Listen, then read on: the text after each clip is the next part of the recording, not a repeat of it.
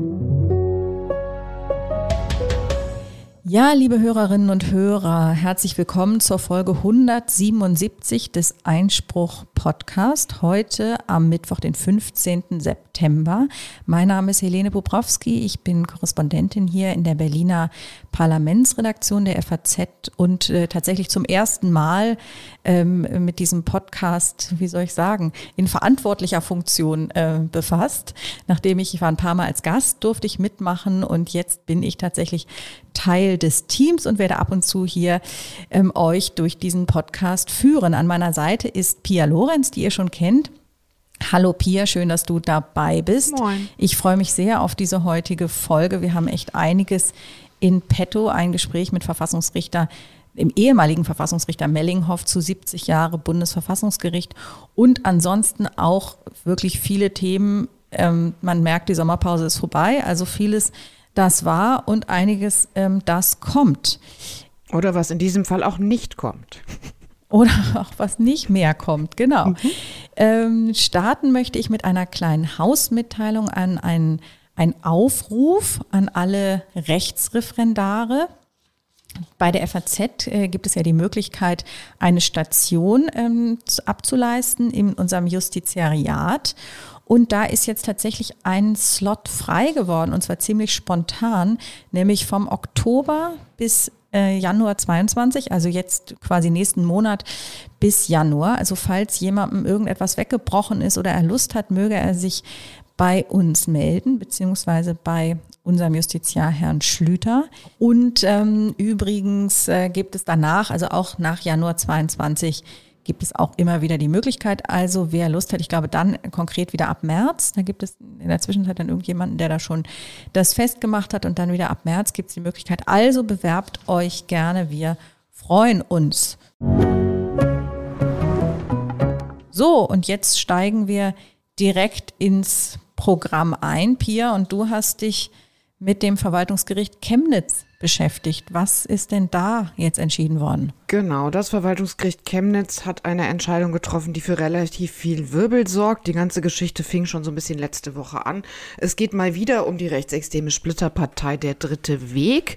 Die treten eigentlich fast immer nur im Vorfeld von Wahlen irgendwie äh, in Erscheinung und meistens dann mit irgendwelchen Gerichtsverfahren wegen, ähm, ich sag mal, hässlicher Plakate.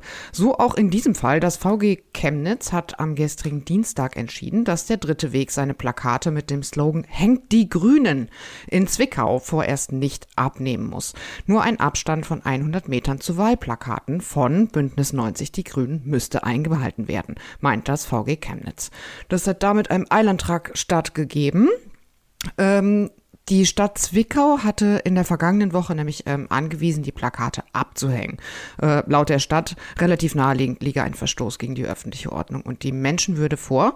Äh, ich glaube, die Partei hatte zwei oder drei Tage Zeit, ansonsten würde die Stadt Zwickau selbst abhängen. Das muss ähm, muss die Stadt jetzt nicht und die Partei auch nicht. Das VG Chemnitz ähm, hat das Ganze relativ muss man ehrlich mal so sagen, amokmäßig begründet. Ähm, das Verwaltungsgericht nimmt Bezug auf die Rechtsprechung des Bundesverfassungsgerichts zu äh, Grundsätzen für die Wahlwerbung und sagt dann, na ja, bei einer summarischen Prüfung ähm, ist es jetzt alles nicht klar genug, ob das reicht, um einen Eingriff in die Meinungsfreiheit vorzunehmen. Und deswegen ähm, äh, ordnen wir hier im Eilverfahren nicht an, dass die Plakate abgehängt werden müssten, sondern im Rahmen der Interessensabwägung haben sie dann gesagt, wir trennen die Plakate räumlich von denen der Grünen, denn einerseits würde somit eine losgelöste Wahrnehmung gewährleistet und andererseits das kommunikative Anliegen der Partei nicht beeinträchtigt. Jetzt kann man sich mit Fug und Recht fragen, was bitteschön soll das kommunikative Anliegen der Partei bei dem Slogan Hängt die Grünen sein? Dahinter steckt, dass ähm, unterhängt die Grünen auf diesem Plakat, das übrigens grün ist, denn auch die Partei Der Dritte Weg hat die Farbe grün, in sehr kleinen Buchstaben steht, macht unsere nationalrevolutionäre Bewegung durch Plakatwerbung in unseren Parteifarben in Stadt und Land bekannt. Das heißt also, mit sehr viel Fantasie ähm, könnte man jetzt darauf kommen, dass hinter hängt die Grünen fehlt Plakate auf, quasi.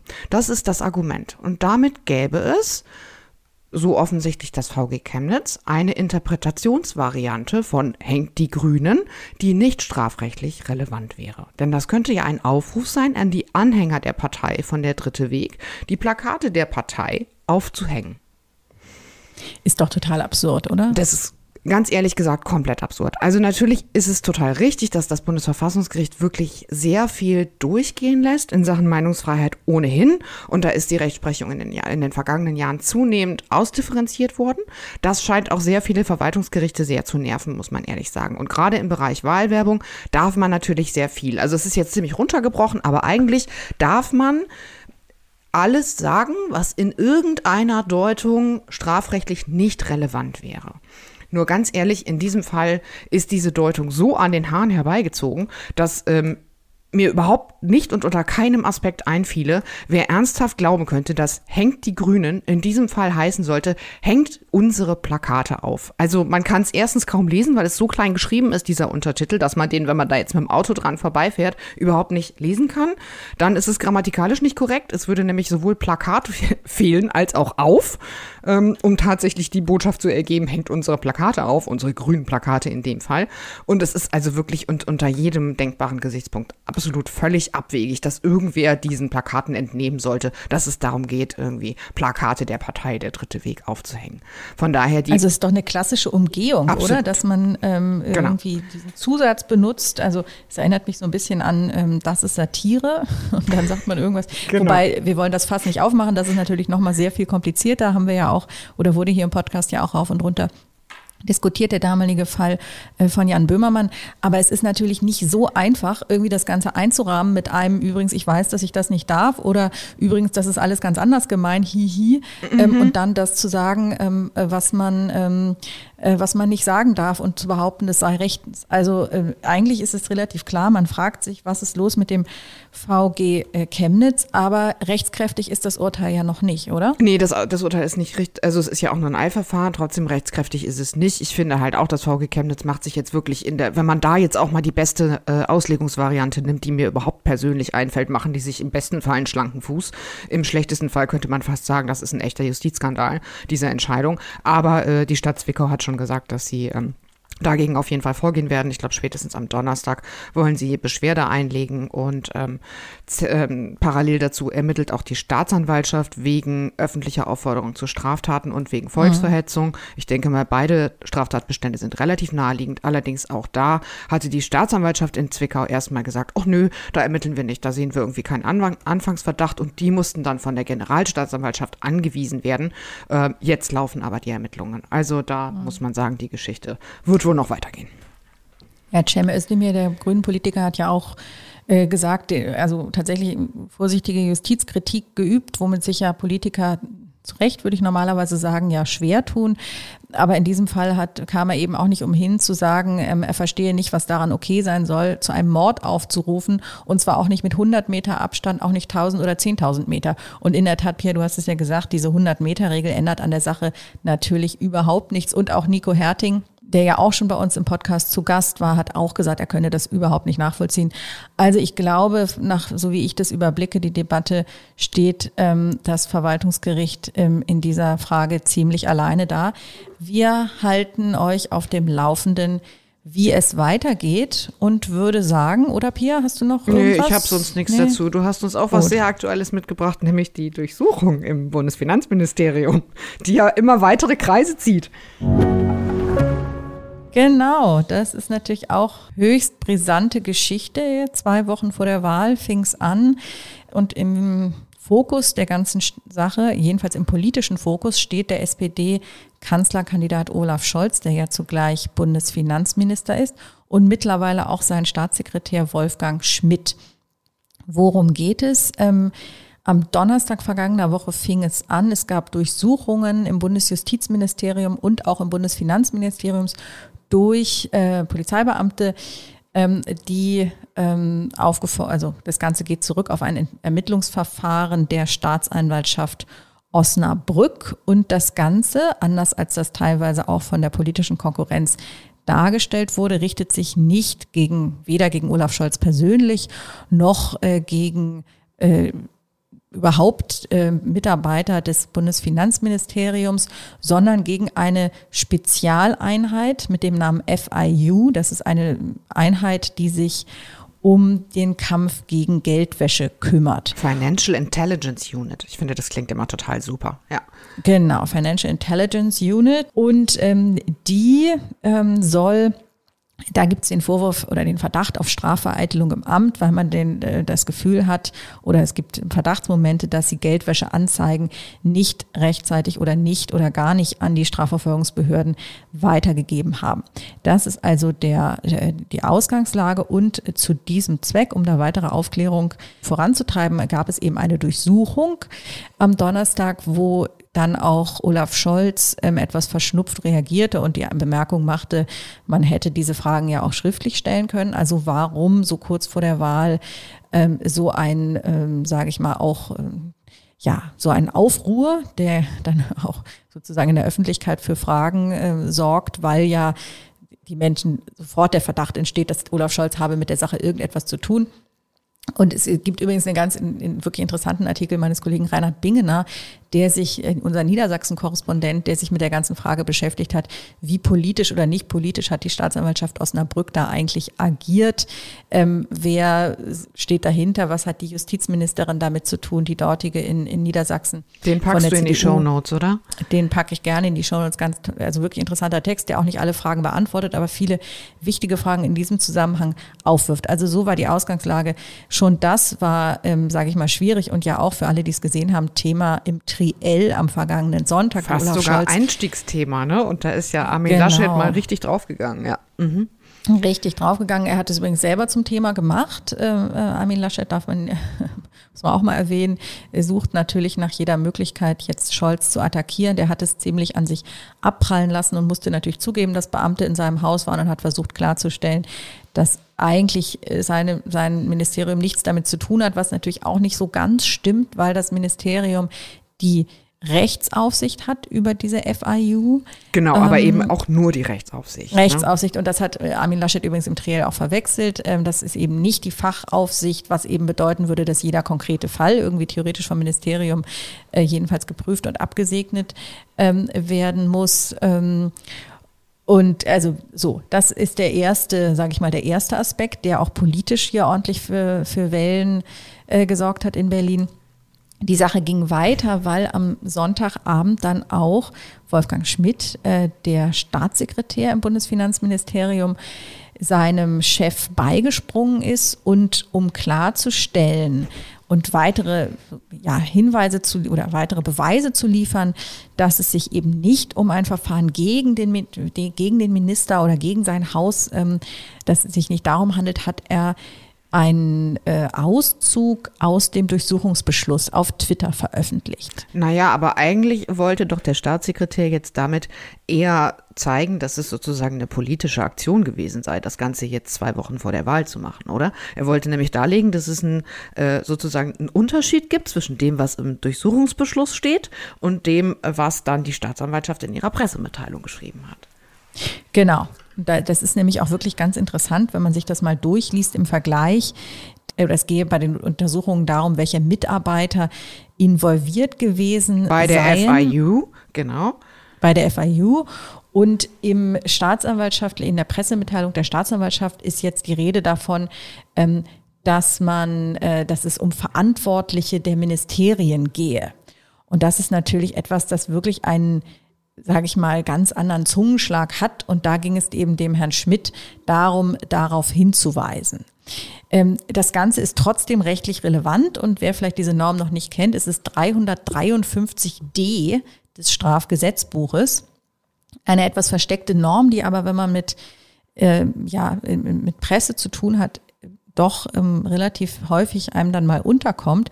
Da geht es eben, also bestraft wird mit immerhin bis zu einem Jahr oder mit Geldstrafe, wer die Anklageschrift oder andere amtliche Dokumente eines Strafverfahrens ganz in, oder in wesentlichen Teilen im Wortlaut öffentlich mitteilt, bevor sie in öffentliche Verhandlungen erörtert worden sind und das Verfahren abgeschlossen ist. Und das ist relativ klar auch ein Durchsuchungsbeschluss, ne? Genau. Also amtliches Dokument eines Strafverfahrens ist mit Sicherheit auch ein Durchsuchungsbeschluss. Und er hat es eben auf Twitter diesen, diesen Auszug veröffentlicht. Das ist, dann kann man sich darüber streiten, ist das in wesentlichen Teilen, aber er wird natürlich das Wesentliche, und so ist es auch das Wesentliche, veröffentlicht haben. Jetzt die, die politische Frage ist, ist natürlich, welchen Schaden richtet das jetzt an für die SPD? Mein Eindruck ist, ähm, es ist erstens ähm, sehr kompliziert und da, davon profitiert natürlich ähm, Scholz ein bisschen wie bei, bei Cum-Ex und Wirecard, dass die allermeisten Leute da einfach überhaupt nicht durchblicken und mhm. denken, ähm, was auch immer. Ähm, und irgendwie hat er ja jetzt mehrfach klargemacht, dass er direkt damit nichts zu tun hat und er steht nicht im Verdacht, sich persönlich irgendwie bereichert zu haben oder sonst irgendwas. Und da ist für die meisten Leute äh, das Thema schon durch, zumal Scholz insgesamt ja immer den Eindruck vermittelt, so dieser ehrliche Hamburger mhm. ähm, äh, ähm, Geschäftsmann zu sein, ja. mhm. genau, genau. Ja. Ähm, auf dessen Wort man ähm, sich ähm, verlassen kann. So jedenfalls ähm, präsentiert er sich und das verfängt auch ganz gut in der Öffentlichkeit. Das ist das eine. Und das andere ist natürlich, dass diese Veröffentlichung auf Twitter, ja, es ist gut möglich, dass der Tatbestand des 353d ähm, erfüllt ist. Man ist dann die, ist es die Frage, ist es vielleicht eine Rechtfertigung, ja, dass er da einen, einen falschen Eindruck, der in der Öffentlichkeit besteht, ausräumen wollte. Darüber kann man sich vielleicht ähm, unterhalten. Trotzdem ist es natürlich irgendwie relativ lebensnah, sage ich mal, und von, von den meisten Menschen wahrscheinlich nicht als unfassbaren Skandal empfunden, dass man, wo Durchstechereien von amtlichen Dokumenten insgesamt an der Tagesordnung ist, dass man einen kleinen Ausschnitt auf Twitter davon veröffentlicht. Ich würde mal sagen, selbst wenn es rechtlich nicht geht, ist es, wird, wird es bei den wenigsten Bürgerinnen und Bürgern im Land als skandalös empfunden werden und äh, meine, ja, mein Gefühl wäre, dass Olaf Scholz aus dieser Sache wahrscheinlich äh, gut rauskommt und dass es eine Eintagsfliege ist, über die in drei Tagen niemand mehr redet. Die Frage ist natürlich, die CDU und auch die Grünen werden natürlich versuchen, das weiter auszuschlachten.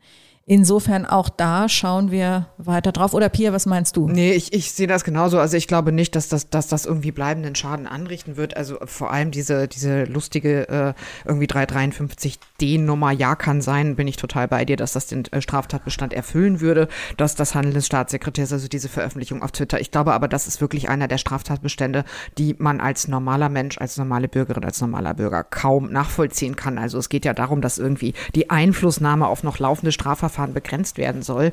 Und ich muss auch sagen, ehrlich gesagt, habe ich selbst den Sinn dieser Norm noch nie so richtig verstanden. Und ich glaube, politisch ist das überhaupt nicht geeignet, um irgendwie Schaden anzurichten. Also mhm. ich glaube tatsächlich, dass da Olaf Scholz relativ unbeschadet rausgehen wird. Einmal mehr. Also ich glaube, da gäbe Einmal es tatsächlich mehr. andere Gründe, sozusagen, ähm, daran zu zweifeln, irgendwie, wie geeignet ja, der ja. Mann als Kanzlerkandidat ist. Ne? Aber eben Cum-Ex und Wirecard und so weiter, das sind alles sehr komplexe Dinge. Damit beschäftigt ja, sich so keiner. Ist es. Ja. Und es ist übrigens sehr interessant, äh, wenn man sich mal mal, wenn man mal so einen Schritt zurücktritt und sich anschaut, wer, welcher Politiker eigentlich über welchen Skandal stolpert oder mhm. nicht. Und da ist es tatsächlich nicht so, dass es da eine Messlatte gibt, die für alle gleich ist, sondern es gibt Politiker, die die können sich nicht mal die allerkleinsten Dinge leisten und mhm. sind weg mhm. und nicht zu halten. Und andere können wirklich sehr, sehr viel äh, aussitzen. Ähm, und da gibt es sicherlich eine Mannigfaltigkeit von Gründen. Und bei Scholz ist es, glaube ich, der eine Grund, dass man ihm nicht unterstellt, ich sage jetzt mit Mann, so die Mehrheit der Bevölkerung nicht unterstellt, dass er persönliche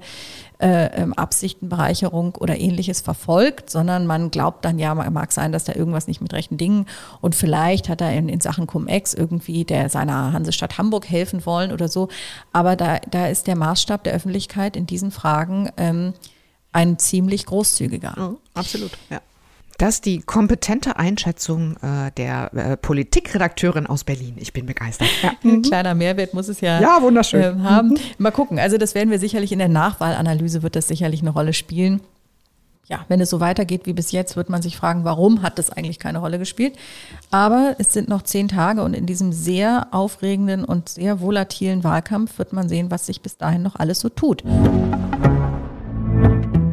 So, jetzt kommen wir in stabileres Fahrwasser, sage ich mal, der BGH, die altehrwürdige Institution in Karlsruhe. Pia, da hast du zwei Urteile. Genau, ich habe einmal das Urteil zu den Influencern oder vielmehr in diesem Fall Influencerinnen nochmal mitgebracht, das wir in der vergangenen Woche schon angekündigt hatten. Und deshalb würde ich es jetzt auch ein bisschen kurz halten, zumal ich persönlich, wie auch übrigens einige andere Anwälte, das Urteil noch nicht so richtig klar finden. Dazu gleich mehr. Also, was jetzt feststeht, ist, InfluencerInnen müssen nicht kennzeichnen, wenn sie Werbung in eigener Sache machen. Also, der BGH hat, das finde ich eigentlich eine sehr wichtige Feststellung, die auch so ein bisschen untergeht, gesagt, jedem aufgeklärten Verbraucher da draußen, jeder, der Instagram nutzt, weiß, dass jemand, der ein, ähm, ein Influencer ist, über 100.000 Follower hat und so weiter, ähm, dass der ein Unternehmen betreibt und dass praktisch jeder Beitrag, jeder Post bei Insta auch Werbung in eigener Sache ist. So, das heißt, diese äh, Konsequenz daraus, alle Posts quasi in eigener Sache muss man nicht kennzeichnen, denn jeder normale Mensch weiß, dass Influencer eben Influencer sind und damit Werbung für sich selbst machen. So, die Frage, um die es hier in dem Verfahren ging, ähm, war, was mit Waren und Produkten anderer Unternehmen ist. Also wenn ich als Influencerin einen Fitnessdrink vorstelle und sage, hm, der ist aber total lecker und auch eine super Sache, dann ist natürlich die Frage, irgendwie muss ich den als Werbung kennzeichnen oder nicht nicht. Was jetzt weiterhin klar ist, solche Posts zugunsten anderer Unternehmen müssen gekennzeichnet werden, wenn sie bezahlt wurden. Das ist, glaube ich, relativ logisch und erschließt sich jedem. Dann liege nämlich ein Ver äh, Verstoß gegen das Verbot der Schleichwerbung vor, und zwar aus dem Gesetz gegen den unlauteren Wettbewerb, aber auch aus dem Telemediengesetz und dem Medienstaatsvertrag. So. Äh, in aller Regel muss auch als Werbung gekennzeichnet werden, wenn in einem Post ein Link auf die Internetseite des Herstellers gesetzt wird, sagt der BGH. Denn damit würde dann sozusagen der Bereich verlassen, wo man quasi etwas noch äh, vernünftig einfach mit, einem, mit einer gewissen Distanz vorstellt. Das würde dann eben zu sehr hineingehen in die Werbung. Und jetzt wird es halt ein bisschen unklar, denn dann sagt der BGH, es gehe ausdrücklich nicht um Tab-Tags. Also Tab-Tags sind diese lustigen kleinen Tags, die eben bei Instagram stehen, wenn man aufs Bild draufklippt und dann steht da, ähm, also worum es geht, was das Produkt ist und aber auch der Name des Herstellers. So, und da sagt der BGH, äh, ganz ausdrücklich, Tab-Tags an sich würden noch unter das Informationsinteresse der Follower fallen und wären deshalb noch keine kennzeichnungspflichtige Werbung. So. Ähm, die Grenze wäre halt da überschritten, wo ein Link auf den Hersteller gesetzt wird. Das muss ich jetzt mal persönlich sagen, erschließt sich mir nicht ganz so richtig, denn Tab-Tags verlinken ja auch auf ein Profil des Herstellers, nämlich auf das Profil bei Instagram. Also und ich weiß nicht so richtig, ob das vielleicht in der Pressemitteilung einfach schief formuliert wurde, aber ob da jetzt ernsthaft rechtlich der Unterschied sein soll, dass das eine Profil bei Instagram liegt, auf das verlinkt wird, und das andere ähm, Profil die Webseite des Herstellers ist, also ganz echt, das, das kann ich mir nicht ernsthaft vorstellen. Das wäre schon wirklich eine sehr merkwürdige Entscheidung. Kann aber, wie gesagt, auch sein, dass das einfach in der Pressemitteilung, denn bisher liegen die Entscheidungsgründe ja noch gar nicht vor, einfach etwas unklar dargestellt worden ist. Also, ähm, im Ergebnis haben wir sozusagen ähm, zwei klare Dinge. Wenn es keine Gegenleistung gibt und wenn kein Link ähm, gesetzt ist, dann muss man nur dann kennzeichnen, wenn im Einzelfall ein werblicher Überschuss vorliegt. Habe ich jetzt wirklich gesagt, das sei klar? Nochmal von vorne. Also, wenn man eine Gegenleistung dafür bekommen hat oder ein Link auf die Herstellerseite sitzt, dann muss man auf jeden Fall kennzeichnen. Dann bleiben aber alle anderen Fälle übrig und da hat der BGH ziemlich klar mal wieder gesagt, Wettbewerbsrecht, das ist ja nicht so selten. Einzelfallbetrachtung gibt es einen werblichen Überschuss. Also ist es halt eigentlich nur lobend und so weiter. Da ähm, nimmt er auch so ein bisschen, zieht ein bisschen eine Parallele zu so Lifestyle-Magazinen. Im Ergebnis hat damit Katie Hummels gewonnen, weil sie keine Gegenleistung für ihren Post bekommen hatte. Ebenso die Influencerin Leonie Hanne. Äh, eine Fitness-Influencerin, Luisa Maxim Huss, hat allerdings verloren, denn die hat eine Himbeermarmelade beworben und ich sage jetzt eben mit Absicht beworben, weil sie ähm, einen Tab-Tag gesetzt hatte auf das Insta-Profil des Herstellers und vor allem, weil sie für, diese, für diesen Post Geld bekommen hatte. Ähm, insgesamt, wie gesagt, die Urteile hinterlassen ein paar Fragezeichen. Einmal die Sache, ist das jetzt, ist, wo jetzt soll jetzt bitte schon der Unterschied zwischen dem Tab-Tag liegen und der Link, dem Link auf einer Herstellerseite? Ähm, aber auch rechtlich, also für die echten Jura-Freaks, die uns hier zuhören, sollten sich dringend ähm, die Entscheidungsgründe anschauen, wenn die vorliegen. Denn der Wettbewerbssenat macht auch sehr klar, dass er zwar ständig das Gesetz gegen den unlauteren Wettbewerb prüft, dass aber die Vorschriften des Telemediengesetzes und des Medienstaatsvertrags bereichsspezifische Spezialvorschriften sind. Das heißt, wenn die anwendbar sind, und das ist eigentlich, da es ja die ganze Zeit um digitale äh, ähm, ähm, Posts geht, ähm, ist eigentlich immer der Fall, dass die dann vorgehen. Und das ist so ein bisschen, ich glaube, da ist noch einiges in den Urteilsgründen drin, was in der Pressemitteilung nur angedeutet wird. Das sollte man sich dringend nochmal anschauen. Und ehrlich gesagt hoffe ich und hoffen auch sehr viele Rechtsexperten, deren Stellungnahmen man so lesen konnte nach, dem, nach der Entscheidung, ähm, dass sich aus den Gründen noch mehr Klarheit ergibt als das, was bisher da ist. Darf ich mal, findest du denn insgesamt, dass dieser Bereich, dass, da, dass es da nicht genug Rechtsklarheit gibt, was diese Influencer eigentlich dürfen und nicht, die ja unfassbare Reichweiten haben. Ne? Genau, also ich meine, bisher gab es ja faktisch noch gar keine Rechtsklarheit. Ne? Also ich meine, bis die letzten Jahre haben die ja eigentlich im Prinzip gemacht, was sie wollten, weil es einfach eben noch nichts gibt. Also ich meine, solange es kein Verbot gibt, darf man tun, was man möchte. Ne?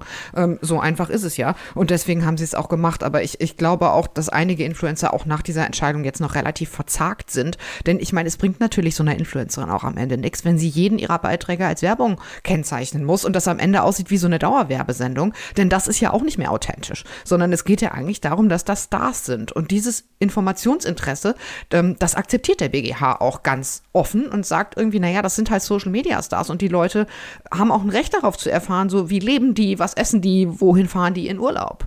Ne? Und, und wenn du dann am Ende jeden Post irgendwie kennzeichnen musst als Werbung, dann bist du natürlich nicht mehr der Social Media Star, der irgendwie glaubwürdig sein Leben erzählt und die Leute daran teilhaben lässt. Und ich glaube ehrlich gesagt, dass das Ganze jetzt noch nicht so richtig durch ist mit dieser BGH-Entscheidung. Das Gute daran ist, dass die BGH-Entscheidung womöglich auch gar nicht so lange wirken wird, denn Ende Mai nächsten Jahres tritt das Gesetz zur Stärkung des Verbraucherschutzes im Wettbewerbs- und Gewerberecht in Kraft. Und da wird dann klargestellt, dass ähm, ein kommerzieller Zweck bei einer Handlung zugunsten eines fremden Unternehmens, also Posts mit, mit äh, Artikeln von, von anderen Unternehmen, nicht vorliegt, wenn es keine Gegenleistung gegeben hat. So, also das ist eigentlich eine relativ klare Regelung bis dahin. Allerdings wird der Erhalt oder das Versprechen einer Gegenleistung künftig vermutet. Das heißt, der Influencer müsste dann widerlegen, dass er eine Gegenleistung bekommen hat. Ah, interessant. Also das Ganze ist ja super interessant. Man müsste im Grunde genommen mal so die Zielgruppe, zu der ich ehrlicherweise nicht gehöre. Ich auch nicht so richtig. Bist du bei Instagram, Helene? Nee, da peile ich ja noch schlimmer ich, ich mache nur Twitter, ja. Mhm. Und ähm, ich und noch nicht mal das so super aktiv. Ich konsumiere da vor allem. Ähm, aber ich mache manchmal diese Sportprogramme von so ähm, äh, Stars, die dann aber mache ich dann irgendwie auf YouTube, gucke ich mir das an und da merke ich dann, dass manche dann sagen, ja, übrigens, mein Outfit ist gesponsert von oder so, ja. Mhm. Ähm, und ich finde das irgendwie, ich finde es manchmal irritierend oder nervig. Ich frage mich nur, ob jetzt so 18-Jährige oder 16-Jährige, die ähm, irgendwie anders sozialisiert sind und irgendwie in einer anderen Zeit, so Digital Natives, die irgendwie, die das gar nicht anders kennen, dass die das völlig okay finden. Ja, also, also ich gehe schon davon so. aus, dass sie es völlig okay finden, ehrlich gesagt. Nur ist es natürlich, ändert es ja am Ende auch nichts daran, dass es trotzdem irgendwie eine Kennzeichnung geben muss, ähm, mhm. wann ich jetzt quasi einfach meine Meinung sage und wann ich dafür bezahlt werde, meine Meinung zu sagen. Und ja, am Ende, ja. äh, am Ende ist es ja eine total sinnvolle Regelung, finde ich, zu sagen, wenn man bezahlt wird, dann ja. ähm, muss man es kennzeichnen als Werbung. So, ich glaube, so weit können sich auch alle irgendwie drauf einigen. Bei allem anderen, ehrlich gesagt, wird es ziemlich wirr. Ne? Also äh, Link auf Instagram-Account soll dann irgendwie keine sein und Link auf Herstellerseite soll komisch. sein und so. Also ne, schräg, aber wie gesagt, es kann auch sein, dass es einfach merkwürdig formuliert war in der Pressemitteilung. Du wirst uns das dann sagen, sobald die Entscheidungsgründe vorliegen. Und jetzt haben wir noch, äh, noch ein Urteil Genau, und das ist, glaube ich, eher so ein bisschen ähm, äh, Spezialmaterie Rechtsmarkt. Deswegen mag ich das. Ich gebe es zu, ich komme ja so ein bisschen aus dem aus der aus der Legal Tech Ecke. Das beschäftigt mich journalistisch schon seit vielen Jahren. Und jetzt gab es eben ein Urteil, auf äh, das die Legal Tech Szene total feiert. Und zwar ist der Vertragsgenerator Smart äh, Law vom BGH erlaubt worden. Also Smart Law ist eine Software, mit der man sich seine eigenen Verträge generieren kann, auch wenn man überhaupt keine rechtlichen Vorkenntnisse hat. Man macht wie so, so eine Art kleines schriftliches Interview also da liegt so eine Frage-Antwort-Technologie dahinter und die Plattform ähm, erstellt dann auf Basis der eingegebenen Informationen individualisierte Vertragsdokumente, also vor allem Familien- und Erbrecht, Mietrecht und Arbeitsrecht. Also es ist so, richtet sich an Verbraucherinnen und an Verbraucher, aber auch an kleine und mittlere Unternehmen. So, kurzer Transparenzhinweis, den ich auch letzte Woche schon gemacht habe. Smartlaw ist ein ehemaliges Berliner Start-up, wurde aber 2014 aufgekauft von dem Kölner ähm, Rechtsverlag Wolters Klüver und ähm, das ist mein ehemaliger Arbeitgeber, denn zu Wolters Klüver gehört auch die Legal Tribune Online, deren Chefredakteurin ich ja lange Jahre war. Deshalb Transparenzhinweis. Ich freue mich natürlich sehr für die Ex-Kolleginnen und Kollegen, dass sie da gewonnen haben. Ich bin vielleicht auch nicht ganz unbefangen, denn die Kollegen von Smartlaw gehörten sogar zu meiner erweiterten Abteilung bei Wolters Klüver. Ähm, Die Anwaltskammer Hamburg freut sich wahrscheinlich weniger. Die war nämlich Klägerin in dem Verfahren. Und worum geht's eigentlich bei all diesen Verfahren? Es gab durchaus schon mehrere davon. Die Anwaltschaft sieht natürlich ihren Markt bedroht durch diese neuen Anbieter aus dem Internet. Und ähm, man wehrt sich dann eben auch mit rechtlichen Mitteln dagegen und beruft sich dabei auf das Rechtsdienstleistungsgesetz. Das Rechtsdienstleistungsgesetz ähm, reguliert die Rechtsberatung im außergerichtlichen Bereich und zwar relativ stark. Grundsätzlich dürfen nur Anwältinnen und Anwälte und weniger andere Berufsgruppen, vor allem Inkassodienstleister, Rechtsdienstleistungen erbringen. Das ist auch relativ logisch. Äh, Jura ist eine komplexe Materie, das wissen wahrscheinlich alle, die uns zuhören. Und nur wer eine juristische Ausbildung hat, soll auch rechtlich beraten dürfen. So sollen die Rechtssuchenden, übrigens einer meiner Lieblingsbegriffe, aber vielleicht dazu mal an anderer Stelle mehr, vor schlechter Rechtsberatung geschützt werden. Und dann steckt natürlich auch noch dahinter, dahinter. Also einerseits schlechte Rechtsberatung möchte man am liebsten gar nicht haben, deswegen sollte man, das ist, äh, sollte man dafür sorgen, dass es nur Anwältinnen und Anwälte oder sonstige Qualifizierte machen. Auf der anderen Seite gibt es natürlich dann auch eine Anwaltshaftung. Also wenn ein Anwalt doch mal einen Fehler macht, dann zahlt er für seine Haftpflichtversicherung für die er im Jahr relativ viel Geld auf den Tisch blättert. Macht eine Legal Tech Plattform, wie jetzt in dem Fall zum Beispiel Smart Law was falsch, gibt es logischerweise keine so eindeutige Anwaltshaftung und natürlich auch keine Haftpflichtversicherung. Denn Smart Law wurde zwar mit der Hilfe von Rechtsanwälten im Backoffice sozusagen erstellt und kommt ja auch von dem juristischen Fachverlag, also bei Wolters Lieber äh, ist ja durchaus rechtliche Kompetenz vorhanden, aber es steht eben kein Anwalt dahinter. So. Also sagte die Anwaltskammer Hamm, äh, das ist eine, äh, eine Rechtsdienstleistung, die eben Anwälten vorbehalten wäre, die dürft ihr gar nicht erbringen. Und jetzt ging es vor dem BGH, durch, durch drei Instanzen ist die ganze Kiste schon gewandert und jetzt ging es eben vor dem BGH um die Frage, ob dieser Vertragsgenerator eine Rechtsdienstleistung ist. Und da sagt der BGH jetzt mit sehr kurzen Worten, zumindest äh, laut der Pressemitteilung, nö, ist er nicht. Eine Rechtsdienstleistung ist nämlich jede Tätigkeit in konkreten fremden Angelegenheiten, sobald sie, Achtung, eine rechtliche Prüfung des Einzelfalls erfordert. Und da sagt der BGH, nö. Wir reden hier von einer Software, die vorher programmiert wird und dann im Internet bereitgestellt wird und dann anhand von Vorgaben der Nutzer sozusagen wie ein ähm, ähm, wie sagt man, Formularhandbuch Vertragsdokumente erstellt. Also eigentlich sagt der BGH, das ist nichts anderes ähm, als dass verschiedene Vertragsbausteine, Textbausteine zusammengesetzt werden. So. Nee, genau, das ist in der Tat nicht super schmeichelhaft und deswegen bin ich mir auch am Ende gar nicht so sicher, ob dieses Urteil so cool ist, aus, wie das jetzt sich aus Sicht der Legal Tech Szene darstellt. Ähm, also der BGH sagt jetzt halt eigentlich, das ist so simpel ähm, und da liegt ja sonst nichts dahinter, keine künstliche Intelligenz oder was auch immer, sondern das ist einfach irgendwie keine konkrete Angelegenheit ähm, eines, eines Nutzers, wo diese Software tätig wird. Dafür ist es eigentlich zu einfach. Und, und das sind halt so typische Vertra äh, Sachverhaltskonstellationen, die da eingegeben sind. Und dann gibt es standardisierte Antworten darauf. So. Ähm, die über den üblichen Fall hinausgehenden individuellen Verhältnisse des Anwenders finden, ähnlich wie bei einem Formularhandbuch, bei der Erstellung des Vertragsdokuments keine Berücksichtigung. Punkt. So. Und dann sagt der BGH, das finde ich auch noch relativ wichtig. Der Nutzer erwartet daher auch gar keine rechtliche Prüfung seines konkreten Falls. Ich finde, damit macht man sich vielleicht ein bisschen zu einfach. Denn natürlich sind eigentlich diese Geschäftsmodelle dieser Art ja im Prinzip schon darauf ausgerichtet, dass man sich den Gang zum Anwalt sparen kann. Und die sind natürlich auch viel günstiger als ein Vertragsentwurf vom Anwalt. Das ist ja sozusagen der Sinn der Sache. Ne? Ähm, ich bin mir auch nicht ganz so sicher, ob das jetzt so klar ist, jedem, jedem Verbraucher und jeder Verbraucherin, dass da jetzt kein Anwalt dahinter steht, dass es dafür keine Haftung gibt, wenn was schief geht und so. Aber das hat der BGH eben ja so aufgeklärt. Sind Verbraucher, das ist denen schon klar. Das hat man jetzt einfach mal so hinzunehmen. Ähm, der, die Legal Tech Leute hat es natürlich tierisch gefreut. Also der Philipp Plog vom äh, Legal Tech Verband Deutschland hat auf LinkedIn geschrieben, das sei eine weitreichende Entscheidung bei der Öffnung des Rechtsmarktes und ähm, begründet es damit, hier ging es jetzt ja im Prinzip um jede Art der Rechtsberatung. Das stimmt soweit. Bisher hat der BGH schon zwei andere Modelle genehmigt und das waren einmal sozusagen diese Plattformen, über die man Forderungen geltend machen kann, also zum Beispiel Fluggastentschädigungen, zu viel gezahlte Miete, so relativ einfache Standardkonstellationen, äh, wo man dann halt mit Hilfe dieser Legal Tech Plattform sozusagen sein Geld zurückgibt gegen eine Provision. Ähm, und jetzt geht es eben das erste Mal um etwas anderes als diese weniger Miete.de, Flightride und so weiter. Das sind ja so ein bisschen die Legal Techs, die man kennt. Das war jetzt halt der erste, ähm, der erste äh, Vertragsgenerator und da sagt eben dann der Dr. Philipp Plog, naja, super Sache. Ähm, damit steht ja jetzt im Prinzip irgendwie fest, so dass jede Art der Rechtsberatung irgendwie auch von Nichtanwälten geleistet werden könne. Ähm, also, er, er sagt es jetzt nicht so deutlich, aber er sagt natürlich irgendwie, das ist, das, so können wir, so öffnet sich der Rechtsmarkt. Und um das mal klar zu machen, ich bin auch ein großer Fan davon, äh, den Rechtsmarkt weiter zu öffnen. Ich bin ein großer Fan von sehr, sehr vielen Legal Tech Modellen. Aber ich bin mir nicht so sicher, ob das jetzt ob das diese Einzelfallentscheidung in Sachen Smart Law jetzt wirklich diese Grundsatzentscheidung ist, als die, die die Legal Tech Unternehmer sie dann irgendwie einhellig in der vergangenen Woche irgendwie gefeiert haben. Ich meine, am Ende hat der BGH jetzt gesagt, dieses Smart Law Ding tut ja keinem was. Das ist ja nicht mehr als ein quasi digitalisiertes Formularbuch. Und ähm, ich meine eigentlich, dass man mit dieser Argumentation halt für jedwedes andere Angebot überhaupt nichts anfangen kann.